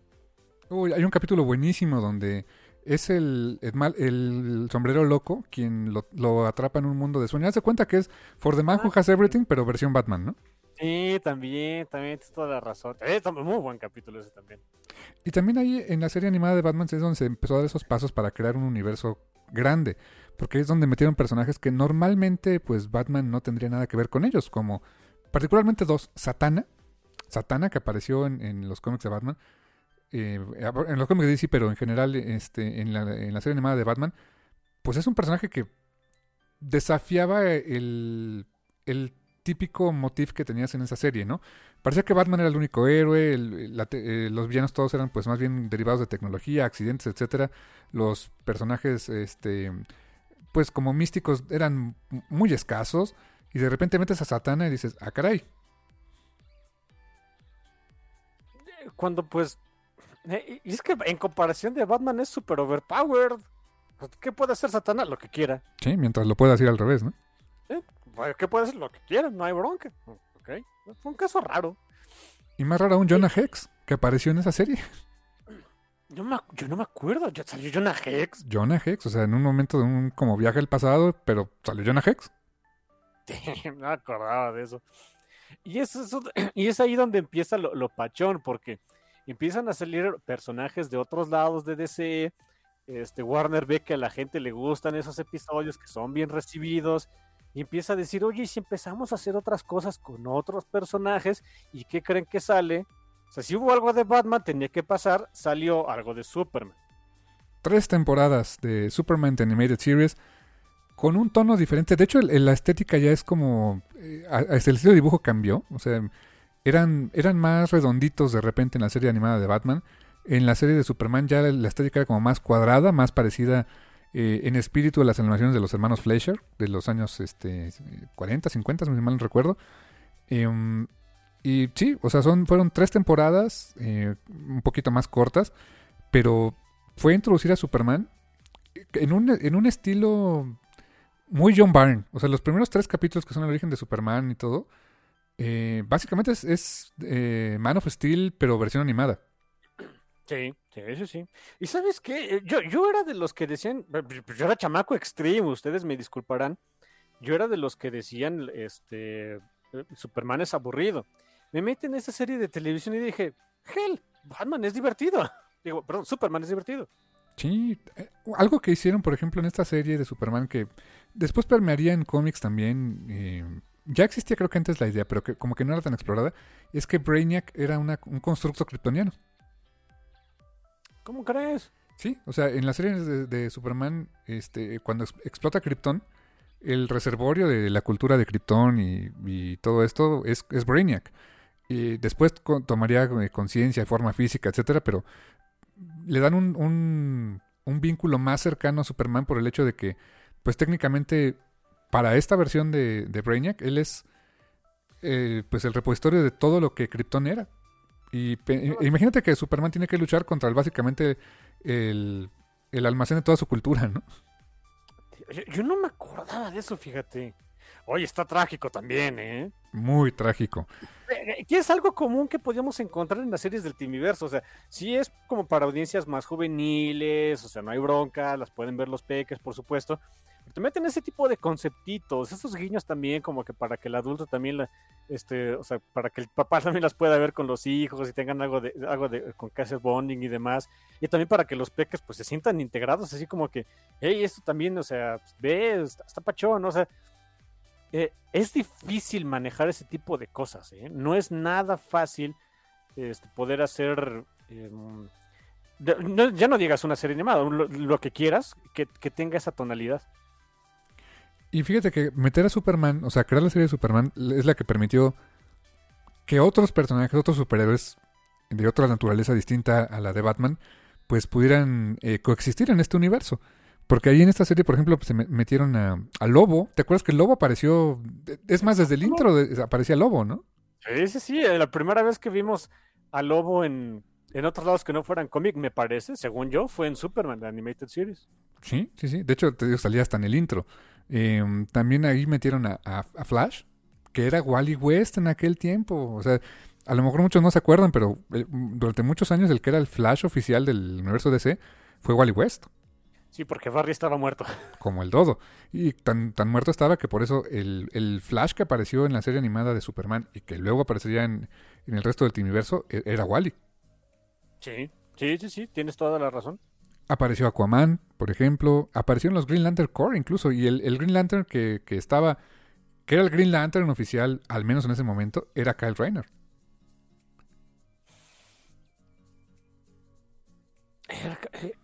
Eh, ese sí no me acuerdo, fíjate, porque el primer Green Lantern que yo vi en animación fue John Stewart. No me acuerdo de Kyle, fíjate. Sí, de hecho apareció primero Kyle en la serie de Superman eh, con los Green Lantern Corps y, y acaba yéndose al espacio. Ok, ok, sí, sí, sí, sí, ya, ya, ya, tienes la boca atascada de razón. Y después de eso es cuando, o sea, hasta ahí fíjate que podríamos decir que teníamos la serie animada de Batman, que estaba en su rollo, la serie animada de Superman, que estaba en su rollo, pero no sabíamos o, pues sí intuíamos que sí vivían en el mismo universo, ¿no? Hasta que lo hicieron oficial, cuando salió, eh, pues, e, este crossover con la nueva, las nuevas eh, aventuras de Batman, que es las cuando se canceló la primera, que es Batman The Animated Series, salió una que se llamaba The New Batman Adventures, donde la estética cambió. La estética de, de, Batman tuvo un rediseño, el, Joker, o sea, tuvieron un, diseño más parecido al de Superman. Y hubo un crossover, literal crossover entre series, que se llamó World's Finest. Y es donde vemos por primera vez a los dos interactuando y dices, holy shit. Así como para muchos fue ver a Superman y Batman en esta fallida película de Zack Snyder, eso, eso ya lo habíamos visto nosotros, o sea, y esa emoción la vivimos así también, ¿no? Eh, y, decir que era emoción es poco, dude. Era un fanboyismo cañón, la verdad. Hijo.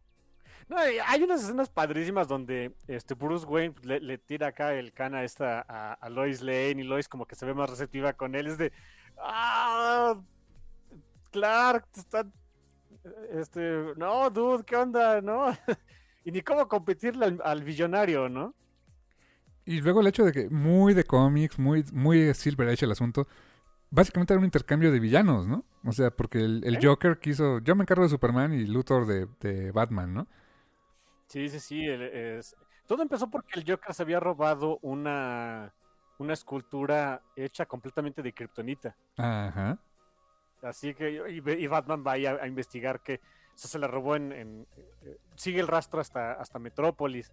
Y ahí va este, todo el asunto. Está muy padre. Son capítulos que tienen que ver. No se los quiero platicar, ni mucho menos. Pero tienen que verlos. Si no los han visto, véanlos. Están padrísimos. Eh, y se sostienen muy bien. Los vi hace poquito. Se sostienen increíblemente bien. La forma en que descubren sus respectivas identidades es genial. Sí, va, eh, eh, muy a la Superman, Superman simplemente pues con rayos X así de, ah, ya sé quién eres. Pero no les arruino la forma en la que Batman se entera la, la identidad de Subs y qué pasa después, pero es de, ok, ok. Y, y sientes esa eh, rivalidad eh, que después iba a derivar en la, en la más grande amistad que iban a tener en todas sus vidas, pero desde ahí se siente, co- o sea, el, el cómo iba a ser la relación de, esas, de esos dos personajes por muchos años y la verdad es que ha permeado, ¿eh? Sí, y, y que, que tomó mucha inspiración de, de aquella historia de Man of Steel con John Byrne, ¿te acuerdas? Cuando se conocieron Superman y Batman post-crisis, ¿no? Ujú. Sí, sí, sí. Que uh, ah, ustedes han de pensar de, oye, pero Rule, eso no estaba de- exactamente después de, desde postcrisis. Sí y no, ya lo hizo John Byrne, pero no era tan, tan, tan común ver a, a Batman interactuar con Superman en los cómics, más allá de funerales o cosas así. Y te acuerdas, hubo otro capítulo también donde Superman se tiene que hacer pasar por Batman. sí, de hecho. Y Robin, que ya era Robin, ya era este Tim, Tim Drake, le tiene que enseñar a ser Batman porque no le salía. Sí, hay, hay un momento muy padre donde pues, ya se tiene, muy, muy su salida típica de Batman, ¿no? Están hablando con el comisionado Gordon y pues ya le llega, ¿no? Se voltea Gordon y de, ¿sigues aquí? Pues sí, y este Tim de, no, ya vámonos. vámonos, este, Bats. Chin. Otra de las cosas interesantes que hizo la serie animada de Superman fue introducir al cuarto mundo. O sea, introdujo los personajes de Jack Kirby, los nuevos dioses, Apocalypse, Darkseid, un Darkseid que estaba muy cañón. ¿Y, te acuerdas quién salió primero? De, o sea, de, de ese, de ese asunto. ¿De los nuevos dioses? No, ¿quién fue? Cabezón este, ¿cómo se llamaba? ¿Metron? No, no, no, no, no. Eh, no, no, no. Uno de los de Apocalypse. ¿Calibac? Calibac. Él fue, Calibac le vino a hacer de, jamón ahí a la tierra. Superman se tiene que enfrentar con él. Y creo que lo ayuda a Orion, ya no me acuerdo. Ah, Y sí. ya después se van entrando de que, ah, este, sí, pero este es como que un esbirrito X. Hay unos más canijos. Después llega Granny Goodness y es un super desman. Y cuando sale por fin Darkseid, oh shit. Yo no conocía a Darkseid. Es la primera vez que yo había visto a Darkseid en la vida y de veras dije, ah, esto está muy canijo. Es una introducción de Darkseid muy buena. Te dan lo que necesitas saber del personaje. Y ves una verdadera amenaza para Superman. Eh, eh, lo convirtieron en, en el archienemigo de Superman aquí, déjame decirte. ¿eh? Sí, eh, las- los capítulos por donde, en donde por fin sale Darkseid, Darkseid invade la Tierra. Y hay un capítulo bien canijo donde, donde Darkseid mata a Thorpin, uno de los, un policía y amigo de Superman. ¿Adam Oh, está- Thorpe? Sí, a Thorpe. Está canijo el desgraciado episodio. Es uno, creo que es uno de los finales de temporada.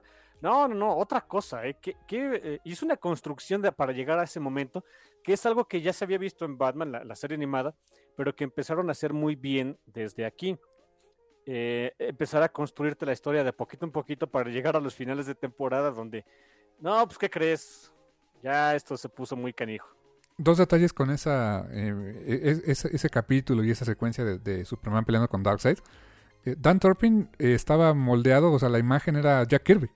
Sí, 100%. Y de hecho, cuando fallece Dan Torpin le- y le hacen un capítulo con un funeral, dedican el episodio de Jack Kirby, que había muerto hace poco. Ah, yo qué, qué feo y qué bonito al mismo tiempo. ¿Sí? ¿Y por qué? Porque también este eh, Bruce Timm, le- él lo dijo, le- que le debía mucho a Jack Kirby. Sí, y, y fíjense que eso, eso pasó en una época donde Jack Kirby no era muy del agrado de Marvel y DC por cuestiones que ya sabemos. Sí, por incómodo, Por incómodo, por- y, y tenía toda la razón el señor, ¿eh? por supuesto, o sea, claro que tenía toda la razón.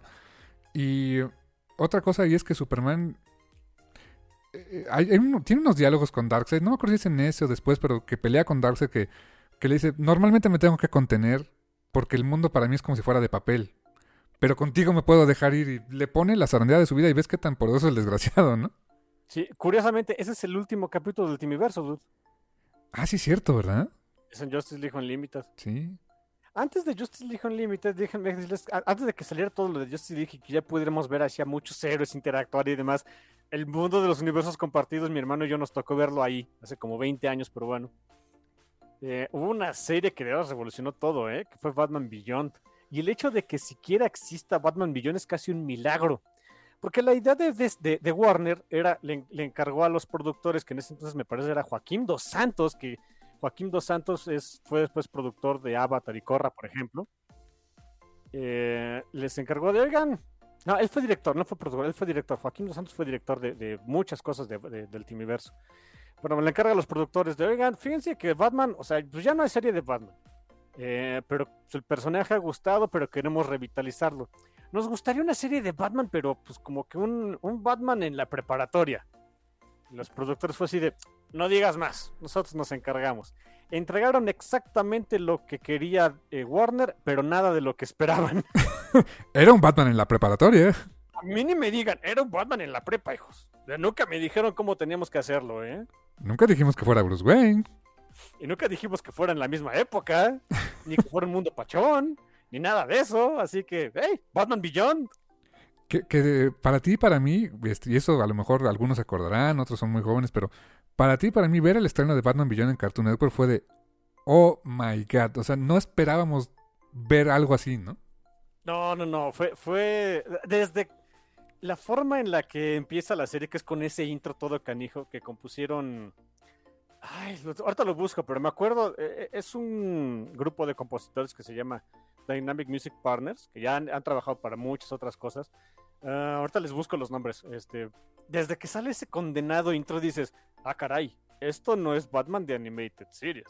Porque ya, eh, una de las grandes preocupaciones, o sea, eh, este grupo, Dynamic, este, perdón, Dynamic eh, Music Partners, cuando se- eh, lo, lo cuentan, este, eh, hay, hay hay varias entrevistas con ellos, de cuando se, acerca, se, se acercaron para el- el pitch con la propuesta de, de musicalizar todo Batman Beyond, pues estaban nerviosos. Aquí están, aquí están los nombres, aquí están los nombres, ya los encontré por fin. Son Christopher Carter, eh, Lolita eh, Ridmanis y Michael McCoyston. Eh, ellos pues, se acercaron con, con este, los productores de, la, de que lo que iba a ser la producción de, de Batman Beyond. Estaban nerviosones, así de, oye, y, o sea, la- las dos partes estaban nerviosas de, queremos que, que sea una nueva música para un nuevo mundo de Batman, pero sí queremos dejar atrás eh, la composición de orquesta de Danny Elfman. Y algo que los tenía muy nerviosos, porque pues, sí hay algo que, caracter- que caracterizó a Batman en los noventas, es la música de Danny Elfman, pero bueno. Eh, así que pues, estaban como que sí, sí, sí, no, ¿qué hacemos? Les presentan esa, eh, eh, esa propuesta de música, que es música pues más tirada al rock, este, más edgy, más para un mundo cyberpunk, que de eso es Batman Beyond. Batman Beyond es Batman Cyberpunk. Y muy cyberpunk, o sea, la estética cambió mm, cañoncísimo, ¿no? La estética cambió mucho, el tono de la historia cambió mucho, el, el background del mundo cambió mucho. Y cuando se acercan con esa música, los productores fue de, sí. O sea, ya- ellos comentan que, o sea, estaban nerviosos, pero les presentan así, la, la- la- o sea, empieza a sonar la música la propuesta es de, sí, órale, esto es lo que queremos, va. Y, yo creo que en buena medida, no lo mencionan, pero en buena medida, pues fue por, por esa, e- e- esa, ese mandato que les dio Warner de, quiere un Batman en la prepa, Ah, vas a tener Batman en la prepa, hijo, hasta con más edgy en la música. Y, eh, con eso de la música, ¿te acuerdas aquella intro? También fue de las... Como para darles ese, feeling de que estamos viendo algo diferente de la serie animada de Batman. Me, tengo muy en claro que cuando, cuando está la música que empieza encrechendo, empieza esa, esas guitarras eh, distorsionadas, etcétera, eh, había muchas tomas que eran con CGI. De repente aparecía incluso un Bruce este, ya viejo, enfocado con CGI. Pero cuando se vuelve más rítmico el asunto, se vuelve orgánica la animación otra vez y ves a un grupo de, de- de personas bailando en un club, que es animación pura, o sea, animación eh, en 2D. O sea, crearon una combinación bien interesante a nivel visual y musical, ¿eh? Y es algo que se hizo mucho en la serie, incluso desde el intro. Hay una parte que parece que es CGI, pero no es CGI. es este donde hay eh, ah, como que hay varios guns ahí rodeando a, Batman Beyond, a Terry McGuinness. eh, y pues se ve como si fuera un modelado 3D que está girando. No es 3D, es una maqueta. No inventes, ¿en serio? Es una maquetita que hicieron de Batman, o sea, de- de- del personaje de Batman Beyond. Y esos guns en realidad son recortes de cartón negro. Y nada más lo pusieron en un rotoscopio ahí para que girara. Es tan rápido y en una y- y, o sea, que, que el ojo humano no lo percibe. Pero eso, es- eso es una maqueta. No, no es cálculos por computadora ni nada, ¿no? No, no, no, ser. Lo de Bruce sí. Lo de Bruce, esa, esa imagen de Bruce ahí volteando, ese me parece que sí es CGI. Hay otras cositas de CGI que no se alcanzan a ver, o sea, que son que se utilizaron nada más para, para retocar la animación. Hay animación tradicional, hay maquetas. Es algo que utilizaba. eh, muchos de los fondos de Batman Beyond son pintados, ¿sabías? No sabía. Estilo, o sea, no exactamente al estilo, pero muy como le hicieron con la película, por ejemplo, de Akira, donde Wow. muchos fondos fueron pintados a mano. No, era, era una obra de arte esta serie, la verdad. ¿eh? Sí, sí, sí, fue, otra cosa. Y les voy a decir, yo tengo mucho beef con Batman, o sea, eh, el personaje ya no me gusta, ya lo detesto, pero conforme ha pasado el tiempo y voy viendo, no es tanto Batman el que me caiga mal. Cuando Batman no es Bruce Wayne, como que, ok, a ver, por lo menos lo checo. Y la verdad es que Terry fue un... eh, o sea, fue el Batman que necesitaba esa construcción, esa, esa, esa evolución natural del personaje, ¿no? Sí, eh, y, ¿saben por qué? Porque ahí Batman se enfrenta al único enemigo al que jamás, jamás va a poder derrotar, no importa con cuánta preparación, el tiempo. Eh, sí, o sea, de hecho la serie comienza con Batman vistiendo el traje de Batman Beyond, o sea, el, traje negro con, con ese es, el, logo del murciélago en rojo, que está padrísimo. No sé quién haya hecho el diseño, pero está fantástico. Que se ve, se ve este, de otro mundo, o sea, no se ve como un clásico traje nada más. es- está, está increíble ese diseño. Sí, eh, eh, rápidamente, comentan, eh, también hay una entrevista con los productores de la serie, que el diseño del personaje también fue, fue una estira y afloja y fue una batalla, el hecho de quitarle la capa. Exacto, y, y que te soy, te soy honesto, la primera vez que vi a Batman Beyond y que vi que no tenía capa, dije, híjoles, me falta algo, pero con el tiempo empiezas a apreciar el por qué no tiene capa. Sí, sí, ya no era necesaria. ¿Sí? ¿Para qué? Ya, ya era, era de otros tiempos, dude. Y te digo, la, historia empieza con Bruce ya algo grande, o sea, no, no, no tan grande de edad como lo vemos al- en, la serie, pero pues ya un hombre más maduro que la, la vida y la fuerza ya no le da para seguir siendo Batman y tiene que recurrir para salvar su vida y salvar a una persona a un arma de fuego. No la dispara, pero amenaza a un, a un gun con un arma de fuego y es lo que lo acaba horrorizando de, pues ya no puedo, o sea, ya no, no puedo hacerle al Batman porque ya no me da. Y es hasta que una serie de eventos más adelante le hace conocer a Terry. Terry que no es para nada... No es un modelo a seguir. No, ese es el Batman de la pero es un chavo de preparatoria X. Y es medio extreme el dude, nada más. Es medio extreme, se metió en cosas medio turbias. eh, um, y, y él lo dice más adelante cuando viene esta película de Batman Return of the Joker, que fue este... eh, el- en esa película, en esa de Batman Beyond, que él lo dice, yo no soy Tim Drake, yo no soy Robin, eh, soy Batman. O sea, él, él se ganó a pulso el ser ese Batman. O sea, y, es, es una progresión dentro del universo de- del Timiverso del por qué ni Tim ni, ni Nightwing pudieron haber sido Batman, ¿no? Sí, y sabes qué, a mí ya con el paso de los años me queda, me, me hace muchísimo sentido, porque tanto Tim como, eh, como este, eh, incluso Jason también, creo que su tirada no sería ser Batman, quieren ser ellos sus propios personajes. Hasta donde tengo entendido, la única persona dentro de la Batifamilia que ha dicho con todas sus letras quiero ser Batman es Cassandra Kane. Cassandra. En algún cómic, es, es muy famoso ese. eh, hay un panel muy famoso, no me acuerdo de qué cómic, ya tiene varios años incluso, donde obviamente, o sea, no, no es que lo, lo menciones, sino que lo piensas en, en voz en off, de que ella quiere ser Batman. Creo que es la única persona que, yo sepa de, la Batifamilia que dice quiero ser Batman. Los demás, no, quieren ser sus propios personajes. Y, me hace mucho sentido que ya cuando esos personajes, o sea, como que tuvieron sus vidas y sus aventuras y demás, quien vaya a tomar el manto de Batman es una persona completamente ajena, ¿eh? Bueno, el único otro que sí tenía toda la intención y pues, no- bueno, quién sabe si le salga algún día es D- D- Damian. Bueno, sí, sí, sí, Demian, pero porque es más, pero él no es tanto, o sea, sí es por ser Batman, pero es más por seguir los pasos de su padre. Y otro que estaba sí. loquito, que el, por el pobre de Jean-Paul Valley, ¿no? Ay, bueno. Pero le demostramos rápidamente que no podía ser Batman, quitándole sus hasta parateajos y listo. Sí, que fue doloroso eso, ¿eh? Sí, fue más, o sea, fue como quitarse la piel para él mismo, ¿eh? Hijo. Ya nos hacen Eh, cómicos así, ¿ves? Ese es una gran enfrent- es un gran enfrentamiento, un gran duelo de murciélagos, de que pues Batman tiene que darle en la torre de, de soya vivo a Jean Paul Bell y nada más que Jean Paul se tiene que quitar la piel él solito. Y de a poco, hasta darse cuenta de que poco. no es Batman. Es de, oh, shit, qué grandes historias, ya casi no hay de esas, dude. Pero tienes razón, o sea, en, en el Timiverso, eh, eh, al final de cuentas, sí se vuelve su empleado de Bruce, este Terry, pero, pero básicamente, pues, se gana el derecho de ser Batman y, pues, bueno, técnicamente es su hijo, pero Hay un asunto ahí medio redconeado y chistoso. Claro, les platicamos, un... otro día les platicamos. Ah, no sé. No sé cómo me siento respecto de eso, pero Terry McGinnis es un gran, gran Batman. Se me hace como que el, la, la- la forma ideal de ir continuando con, pues, con su mito ahí del murciélago, que sea otro, otro dude, que está, que está más empapado en la realidad del mundo en el que vive, que es un mundo cyberpunk. Y, y que para todos efectos Batman Beyond se volvería, pues técnicamente, a nivel guion, pues sería el final de la serie de- del Timiverso. Sí, sí, sí, sí, es básicamente ahí donde acaba, donde ya no hay más este Justice League y demás, ya empieza otra cosa. Bueno, había una versión de la Justice League, ¿te acuerdas? Con un Superman más viejo, pero, Pero sigue siendo Clark, ¿no?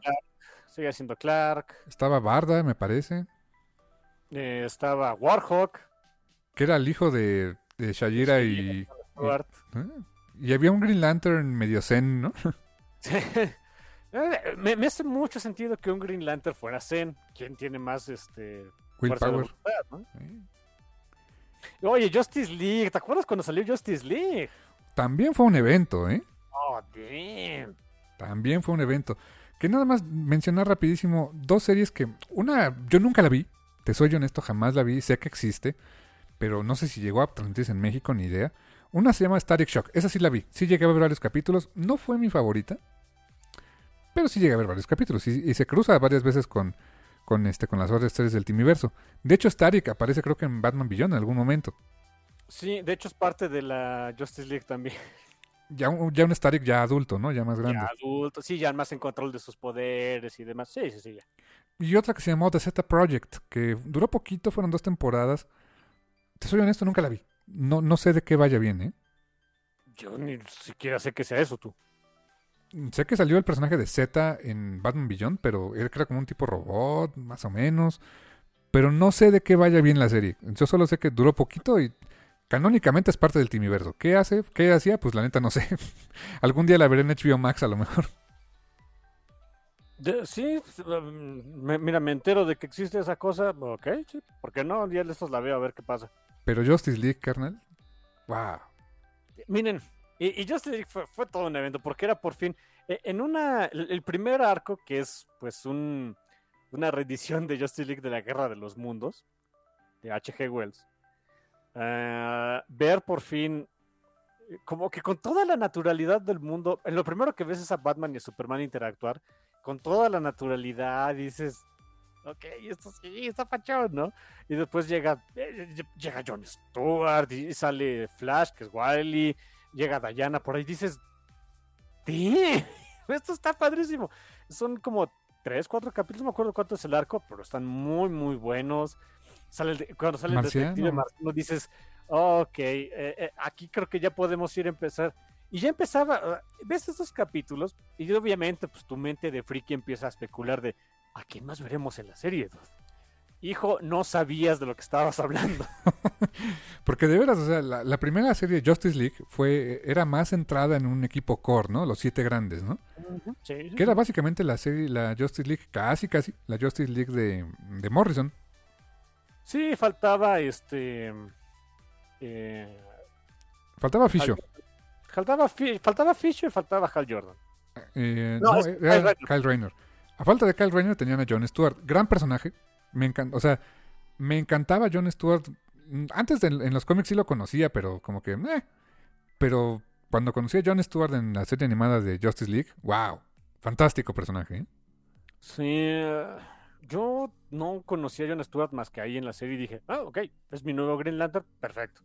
Y, y Shayera Hall, eh, Hawkgirl, eh, también, sabía más o menos de ella, pero eh, todo el backstory que le dan de Tanagar, eh, lo que acaba pasando con Tanagar al final de la, segunda temporada, el estatus en que nos dejan a Shayera, la verdad se, volvió fan favorite del personaje también.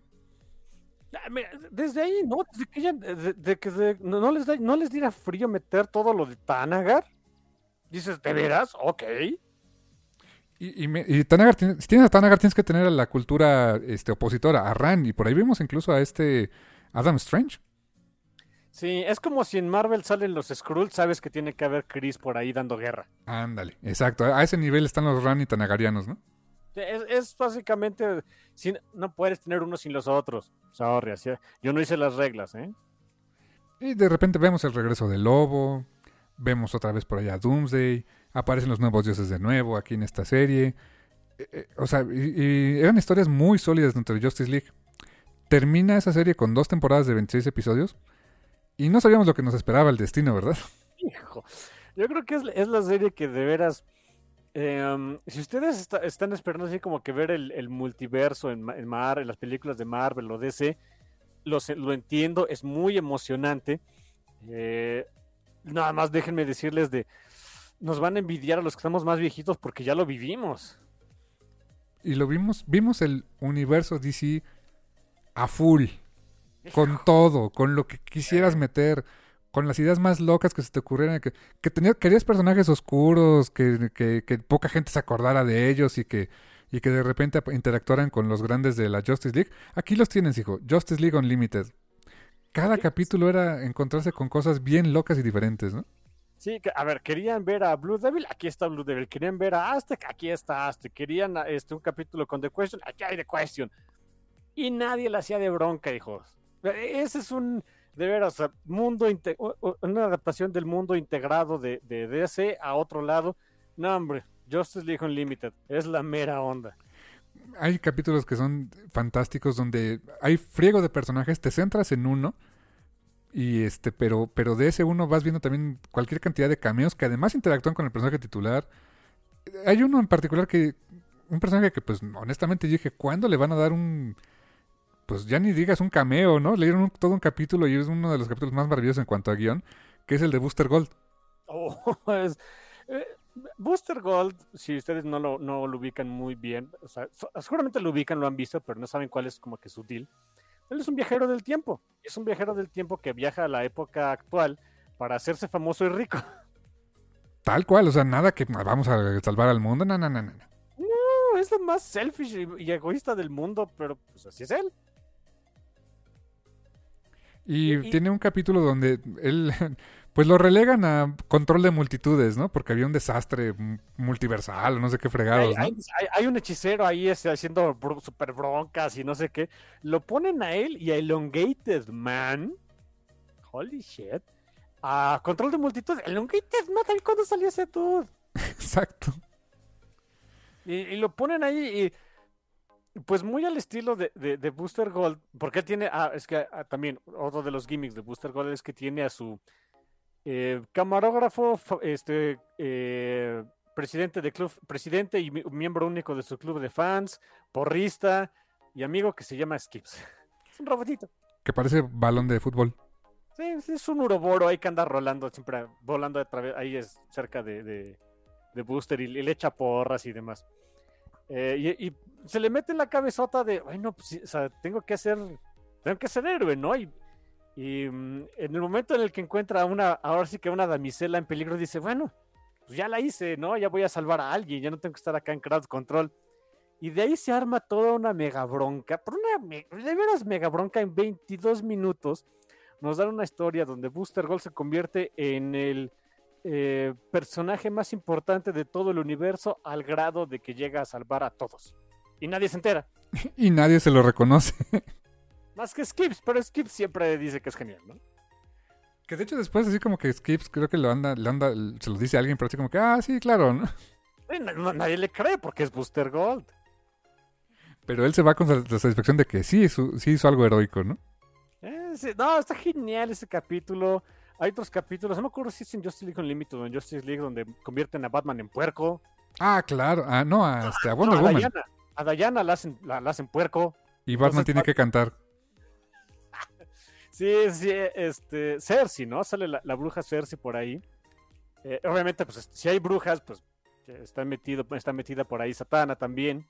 Era un detalle padrísimo que, le, que o sea, eh, Cersei había hecho una maldición ahí para convertir a, a Diana en marrano.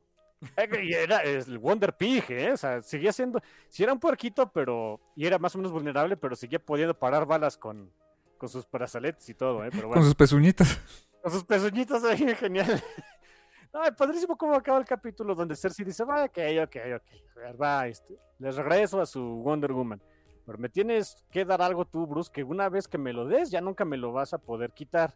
Yo pensé que le iba a dar su identidad, y no, le dedico una canción. Y canta bien, ¿no? Kevin Conroy canta Bien. bien. Kevin, eh, este, con- de veras, el señor canta muy bien, es 100% su voz. Me encanta que están Satana y Cersei así de este. que ya les hacemos que se detenga? No, déjalo. No, no, no, a ver, aguante. Otro, otra, otra. Encore, órale. No, tenía mucho corazón esa serie. ¿Saben quiénes salen? O sea, si están más viejitos. O sea, la versión actualizada de, de- de los gemelos fantásticos y todo sale. Sí, claro, hubo un, un episodio donde salía el jefe Apache, este, el, el Dorado, los gemelos fantásticos, pero versión Uf, eh, en ese tiempo actualizada. sí, bien extreme, ¿no? Sí, una especie como de mm, grupo de, de choque en caso de que la Justice League se nos ponga loco, eh, formado por Amanda Waller. Ja, ya sabemos cómo, cómo terminan sus equipos de Waller. Ah, técnicamente el, el Suicide Squad o el Task Force X sale también ahí. Sí, sí, sí, sí, sal- sale ahí el Task Force X por primera vez, bueno, la primera vez que yo lo había este, adaptado, sí, y sale con Deadshot como el líder y todo, o sea, Captain Boomerang ahí anda el infeliz, sí, tal cual, ahí están. Sinestro alcanzó a salir así con su anillo amarillo y toda la onda. Sí, me, me- me encanta, ese capítulo que me dijiste del Task Force X, me encanta que los protagonistas pues, son el Suicide Squad. Y los canijos son, o sea, tienen que irle a robar no sé qué cosas ahí a la atalaya de la Justice League. Y como logran este con diferentes habilidades y demás neutralizar como que a, varios miembros de la Justice League, pero el momento en el que se mete por fin el marciano es de es una amenaza el desgraciado, ¿eh? Sí, porque creo que los que habían vencido eran pues más bien humanos normales que están con, con algunas habilidades y poderes, pero el marciano sí es una fuerza con la cual no te tienes que meter, ¿eh? Sí, nada más no le prendas un cerillo en la cara, pero de ahí en fuera, sí, aguas, ¿eh? ¿También te acuerdas cuando fueron, cuando los hicieron niños? Ah, de- bueno, que me imagino también ha de haber sido como que un poquito de burla de ese de, bueno, querían una Justice League Kids, aquí tienen una Justice League Kids.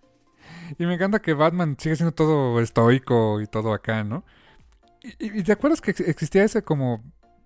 Pues había como que un, un flinch entre Wonder Woman, más de Wonder Woman hacia Batman, ¿no? Sí, como que estaba medio de con él, quién sabe por qué. Y este, y Bruce nomás no cachaba la indirecta, ¿no? Pues es que Bruce es Bruce, medio menso, dale chance. Si me acuerdo, John Stewart le decía de, dude, date cuenta, ¿no? Es eso- esas cosas padres. Es, es lo bonito que puedas jugar este, con ese tipo de, de situaciones. Como son muchos personajes, pero que ya muchos de ellos están definidos. O sea, los de la Justice League, o sea, lo- los 7-7, salían no tan seguido porque ya estaban muy definidos. Y cuando salían no tenías que explicar gran cosa. ¿eh? Estaba muy padre, me encantaba. También otra cosa, tiene esta serie de Justice League Unlimited, o Justice League, no me acuerdo en cuál de las dos, tiene la única adaptación de un trabajo de Alan Moore que dice que sí le gustó, ¿Cómo crees? que es un episodio donde hacen For the Man Who Has Everything, Ah, tienes toda la razón. Que hasta dice- capítulo, ¿eh? que hasta dice basado en la historia de Alan Moore y no sé qué tanto, y que no, no o sea, no, no, no dijo así como que, ay, amé el capítulo, pero, ah, estuvo bueno. que ya es mucho, ¿no? Sí, digo ya, eh, a, a uno como fan, la verdad es que a mí como fan sí me encanta. Sí, a mí también se me hace una de las mejores adaptaciones de un medio a otro. O sea, la verdad está muy respetuosa de la idea original. Lo de la Black Mercy, todo, todo. O sea, la verdad está muy, muy bien hecho, ¿eh? Que me encanta que. Batman así que le... que van Diana y, y Batman a darle su regalo a Superman. Así, ¿tú qué le trajiste? Ah, es una sorpresa que no sé qué. ¿Qué, qué le compraste? Cash. sí, que le das a alguien que ya lo tiene todo, ¿no? Salvo dinero. Así de, pues bueno. Pero con nada Batman, ni, ni siquiera una transferencia, una, no, cash, ten unos billetes, hijo, cómprate algo bonito. Oye, tienes toda la razón. Si fue Batman es el tipo de cretinos que va con Superman, le pone unos billetes y cómprate algo bonito, hijo. Qué gacho. No, pero genial capítulo. Y Mongul ahí da mello, ¿eh? Oh, sí, sí, sí, desgraciado el tipo, ¿eh? Y, y si Mongul da miedo, uy, cuando Superman. Si ustedes han leído esa historia de For the Man Who Has Everything, pues saben que se trata de que Mongul le pone ahí una plantita loca a Superman que le hace alucinar un mundo, donde, un- una vida donde Krypton no fue destruido y él vive ahí con, con su familia y demás. Cuando Superman se zafa de esas, tanto en cómic como en, la, en esa versión de la serie animada, mendigo Superman también da mello. Sí, porque verdaderamente se... El, el sentir que perdió esa vida, que perdió a Krypton y se deja ir como pocas veces contra un enemigo, ¿eh? Sí, Mongul la sufre. No, no, no, está muy, muy padre también ese capítulo. Genial, de veras. ¿Y les gusta, Ay, no. los- les gusta el Superman Edgy? Aquí también había, ¿te acuerdas de los Justice Lords? Antes de que existiera todo lo de Injustice. Sí, claro. No, sí, sí, sí. Un mundo alterno donde la Justice League se vuelven dictadores. Sí, sí, sí. eh, Ya desde ahí estábamos jugando con la idea de ¿y qué pasaría si Superman es malo? Ya sabemos. Ya sabemos, por aquí también hay, por si quieren. Por cierto que los rediseños de- del Superman, de los Justice Lords y todos en general, qué buenos rediseños tenían, ¿eh? Sí, ¿te acuerdas cómo se veía Batman? Ajá, ajá. Como un búho, Como Owlman, ¿no? como Owlman. Sí. En fin, se ve muy padre. Ah, muy padre también ese Algo que también, que también tuvo la serie animada, bueno, el Timiverso, con un personaje en particular que fue. Fue un caso bien curioso de, de- de cómo la estética de, de una serie influyó al cómic y luego se le regresó. Que fue con Supergirl. Ah, tienes toda la razón. Porque hubo un tiempo que Supergirl en los cómics era. Pues no era cara, era Linda Lee, era, era la, Ma- Superman, la Supergirl Matrix. Que era un, un- un- un organismo ahí medio raro, ¿no? Eh, que, que salió en los Sí. cómics de, de este, de Superman. Y, la, el, y lo, lo escribió Peter David durante un buen tiempo. Pero después aparece en la serie animada de Superman. En, las- en la- en los últimos dos capítulos de la serie animada de Superman aparece Cara Sorel, aparece Supergirl con un, un traje que era este era una falda azul y era un, un top blanco con el símbolo de este de la casa de él y una capita y pegó tanto ese diseño que a la Supergirl que estaba en, en los cómics que era la, la que creó bueno que escribió Peter David le ponen ese look y le duró muchos años pasa el tiempo y en las últimas temporadas de Justice League Unlimited vuelve a salir Supergirl. Sale Power Girl, por cierto. Bueno, no era Power Girl, le decían Galatea. Galatea, pero básicamente era Power Girl. Power Girl.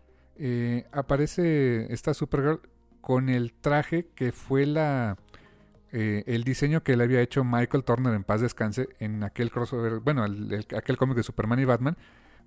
Eh, pegó tanto ese rediseño que ahora el del cómic le cambia el look al personaje de la animación. Sí, y algo muy parecido va a estar pasando, este, ahora que...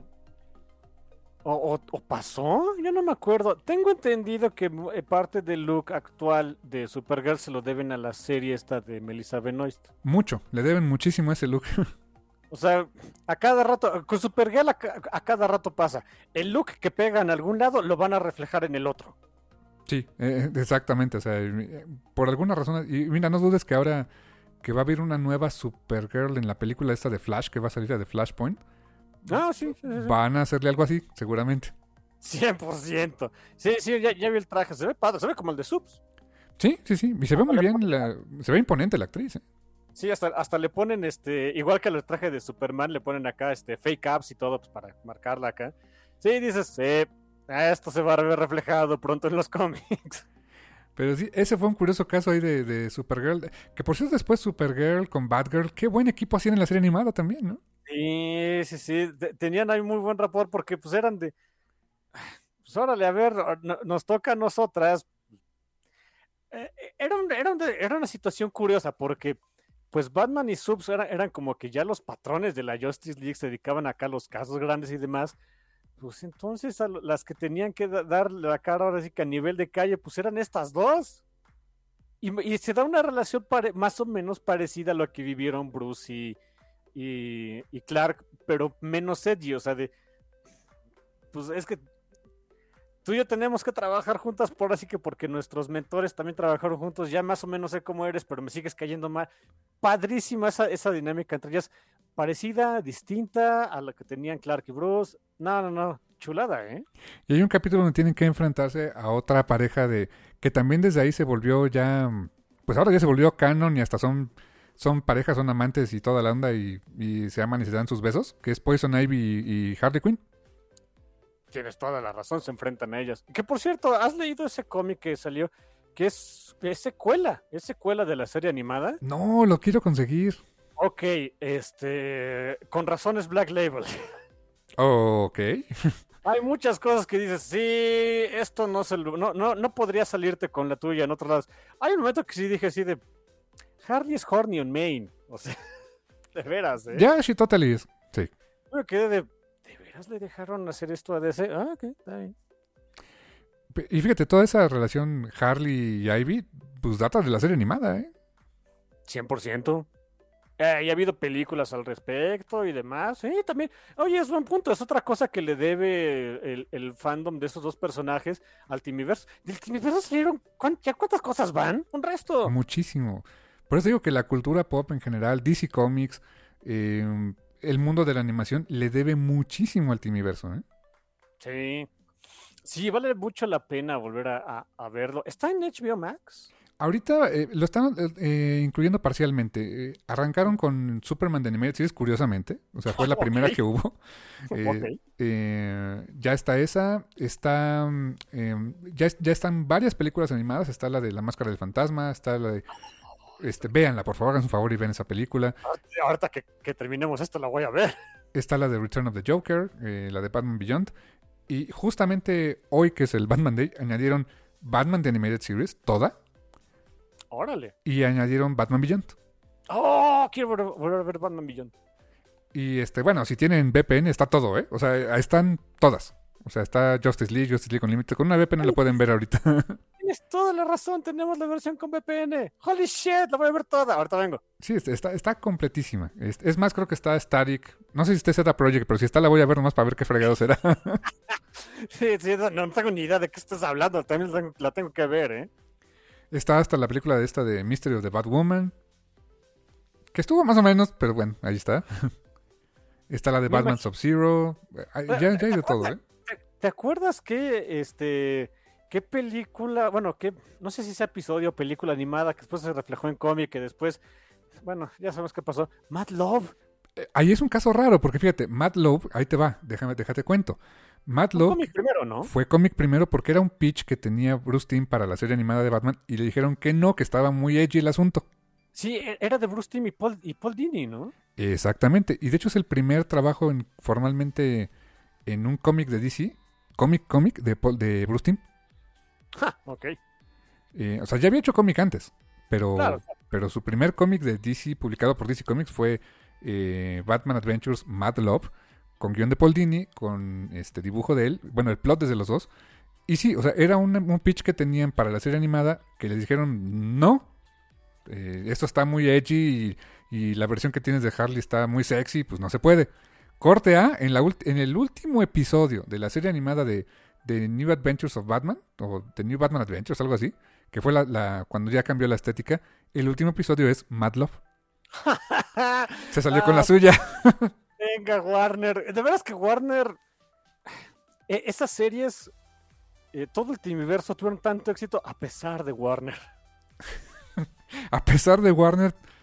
Había tantas cosas que no le dejaron hacer. Y aún así salió con la suya en varias cosas, ¿eh? Sí, te, digo, desde el hecho de que Batman Beyond le dijeron, hazme un Batman en la, en la, prepa. Va. nunca dijiste que fuera Bruce, ¿no? Nunca dijiste que fuera Bruce, nunca me dijiste que prepa, nunca en qué época. Va de, veras, todo el Timiverso se lo debemos a, los creativos atrás de ellos, porque Warner siempre fue la piedra en el zapato, ¿verdad? Sí, aunque a, decir de, Bruce Timm, Warner sí le ponía muchas cositas de siempre no, pero Fox era increíblemente peor. Sí, sí, por supuesto. Fox, ah, este, yo me imagino que sigue igual, pero Fox tiene la, eh, pues, es una de las cadenas este, conservadoras más, bueno, era las cadenas más conservadoras de Estados Unidos y a nivel mundial, claro. de hecho, hay una, un, dibujito que hizo, lo por ahí lo, lo posté en, las, en la red del Café Comiquero. Eh, un dibujo que hizo Bruce Timm con todos los nos que, que, que tenía la serie animada de Batman. Pásamela. Eh, te la voy a pasar y te describo. O sea, es un Batman que está ahorcando al Joker. No podías ahorcar a nadie. Ok. Y sale ahorcando al Joker. El Joker sale disparando un arma de fuego que, que, que, atraviesa a Batman. Le hace un hoyo en el pecho. ese era un gran no. Y también aparecía. Eh, Batman estaba atravesando una ventana, rompiendo la ventana con el Joker. Durante un tiempo, créelo o no, no podías romper ventanas. Ahora, eh, es algo que suena. ¿Cómo crees que Batman no puede atravesar una ventana Es su gimmick. es su gimmick de Batman, entrar rompiendo ventanas y I am the night, ¿no? Eh, así, amo Bruce, por el amor de Dios, use la puerta. Así, está bien que tiene varo, pero no manchen, ¿no? Pero ya, ya, los de la, la, vidriería empiezan a hacer preguntas, ¿eh? y luego en esa misma eh, aparece un niño, un niño que pues está cayéndose por la ventana, o sea, es Child tampoco podía estar. Aparece por el Joker sostiene en su mano también una cruz, una cruz católica. Símbolos religiosos tampoco, también era un gran no. Y también brincando por la ventana está una Catwoman este, prácticamente desnuda. Tampoco, ese era un gran no. Claro. Y Catwoman fumando. Otro gran no. Oye, a ver, no, no había unos capítulos, yo, creo que ya después, donde no me acuerdo si era Bullock o, Gordon andaban fumando un puro. No, no es no, no, nunca no. Ellos no, eran este gangsters. Algún gangster llegó a fumar, pero ya muy adelantado, ¿eh? Sí, muy adelantado. Bueno, eh, este Scarface siempre salía con su puro. Por ejemplo, y. Bueno, pero él era un muñeco, no fumaba. Ok, ok, buen punto. Con eso se salieron con la suya. Claro, claro. Porque, no está fumando, es un muñeco de madera, ¿no? Es así soy un niño, soy un niño de madera, no soy un niño real. ok, ok, ok. Y fue hasta la película, la versión, me acuerdo que fue, ¿te acuerdas la película de Return of the Joker? Que, que había, era muy sonado que había una versión sin censura. y sí, sí existe. Y sí existe. Y de hecho, la versión que encuentras en HBO Max es esa, ¿eh? La Edgy. Sí. Déjame decirte que también conforme me hice viejo y los años han pasado, la versión como que soft, uh, la muerte, porque el Joker se muere, me, empieza a gustar más la, la, de, la, versión soft. ¿Sabes por qué? Ajá. Les voy a contar, es un spoiler, una pelea de hace mucho tiempo, ustedes disculpen, pero lo tengo que contar.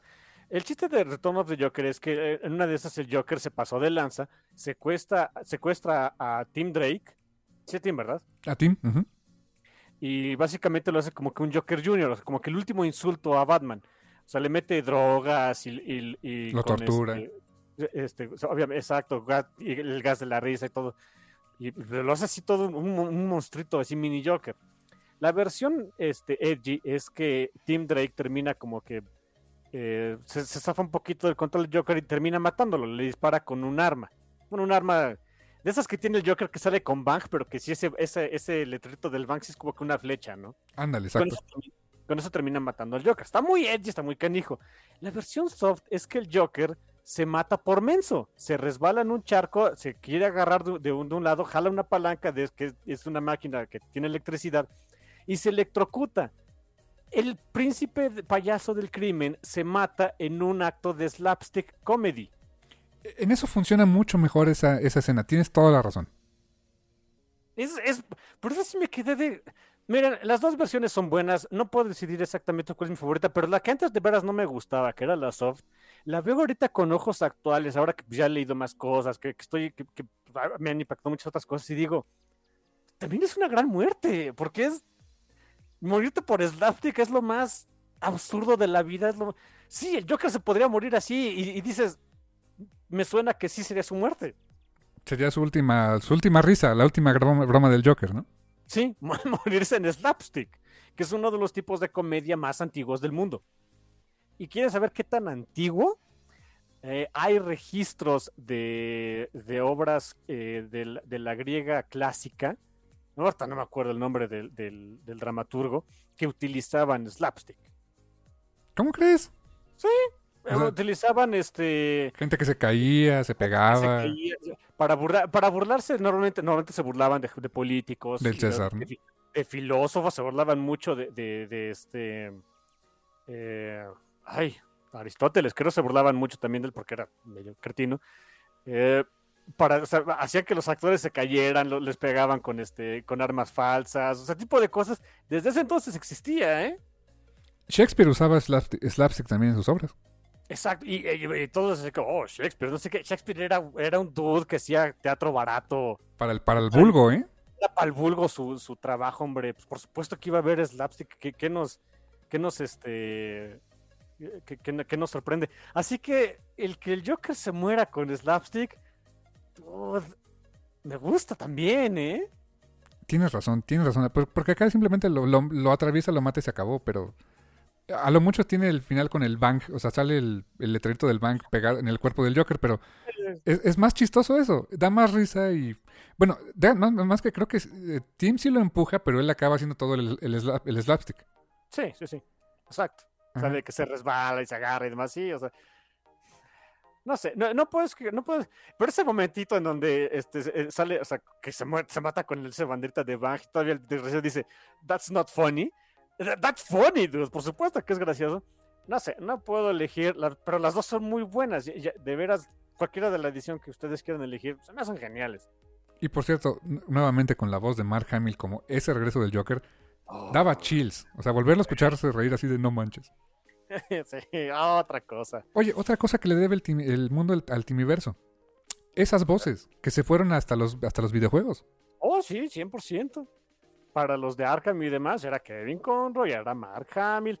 Eh, cambiaron un par de veces de Harley Quinn, terminó por ser Tara Strong, pero bueno, también este, súper reconocida su voz. Tara, que por eh. cierto fue super, digo, Parker fue, fue Barger mucho tiempo y después fue Harley Quinn en, los juegos. En los juegos, exactamente. Pero sí, o sea, hey, uh, damn. No sería lo mismo eh, DC y ya no digas Batman, no, no, no, ya no sería lo mismo DC sin el Timiverso, hay que ser sinceros. También sabes quién le debe mucho al Timiverso también, como en su carrera ya posteriormente, Paul Dini. Ah, sí, claro, uy, sí, por supuesto. O sea, Paul Dini como escritor, pues, o sea, ha hecho grandes cosas en cómic, pero pues sus primeros grandes trabajos con el personaje fue en el Timiverso. Sí, el Timiverso hizo carreras, de veras. Te digo, Joaquín Dos Santos fue director de muchos capítulos de, de, Batman, Animated Series, de Superman creo que también, Justice League. Justice League estoy seguro que sí, Justice League Unlimited también. Y después pues fue este eh, como a mitad de temporada, como a la mitad llegó para Avatar y, les gustó lo que hizo eh, con Isco y Di Martino. Dijeron, tú vas a dirigir lo que, ya todo lo que hagamos. Y de ahí hizo carrera el señor. Este, sí, hizo carreras esa cosa. ¿eh? Andrea Romano, la, eh, quien hacía el casting de voz. En la mitad del Timiverso, o sea, la, parte que escuchábamos, pues se lo debemos. Qué gran casting hacía, ¿no? 100%. No, no, no, otra cosa, de veras. Vale mucho la pena. Si quieren festejar a DC y a Batman también en particular en estos días y demás, quince una vuelta al universo, ¿eh? Vale mucho la pena, incluso hoy. Sí, no, eh, eh, es, un universo que tiene 30 años de existencia, prácticamente ya 30 años, pero que se sigue sosteniendo muy bien, con tramas que siguen siendo muy interesantes, con animación muy bien hecha, eh, que sí, o sea, evidentemente se ve la animación en el paso del tiempo, pero, o sea, toda la maestría que hay detrás de, es, es una delicia de verla, ¿no? Sí, sí, sí. Eh, y no, ahora sí que no tienes que hacer tanto, este, como que apechugar de hacerte la idea de que, bueno, pues es que es producto de su tiempo. No, eh, la verdad es que no. Son muy atemporales. Son muy atemporales, está muy padre. Además hay un par de capítulos en Superman donde, pues, eh, eh, sí en Superman donde ves su oficina y utiliza máquinas de escribir, ¿no? Pero, ah, bueno, hagan de cuenta que es hips, que es escritor hipster de hoy día. que sí podría pasar, Clark podría pasar por hipster, fácil, ¿eh? Sí, y si me dicen, oye, de ver los hipsters, eh, escritores hipsters están utilizando máquinas de escribir, hay una tendencia en varios letreristas, Nate Piecos va en su Twitter, eh, se compró una máquina de escribir y está fascinado el desgraciado, ¿eh? No, ¿en serio? Él, creo que Alex Pancadel también, que también es letrerista, igual también, o sea, dices, ok, ok, I get it, dudes, les gusta lo, lo vintage, I get it. Pero es una máquina nueva, las máquinas de escribir han, han resurgido, es una máquina nueva Pero sí, sí, como que "Ah, vean mi, vean mi nuevo juguetito, ¿no? Así que sí, hagan de cuenta que, que, que este eh, Clark es de esos. Yo me pregunto si esas máquinas de escribir ahora estarán igual de duras que antes, pero bueno. ¿Quién sabe? Sí, sí, te dejaba este, los dedos todos, este, todos torcidos, pero bueno.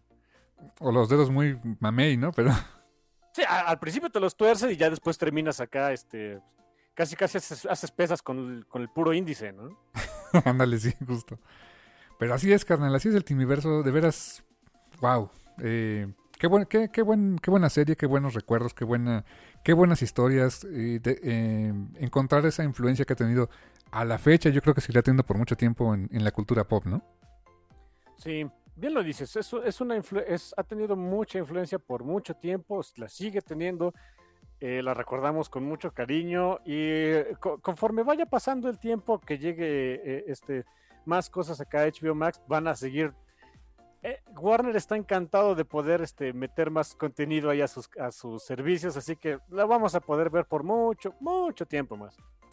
Así es, carnal. Y pues creo que con eso llegamos a este, a este review, a esta, a este recorrido por el, por el vasto universo de Bruce Timm, Paul Dini, Kevin Altieri, Andrés Romano, Eric Ramdowski y toda esa maravillosa gente que, que, que su creatividad pues ayudó a crear esta, esta maravilla que a la fecha sigue vigente, carnal. Sí, sí, sí, sí, es toda una celebración de- del Tiniverso, así que pues, esperemos les haya gustado todo esto y pues gracias Totales. y hasta la próxima. Bye.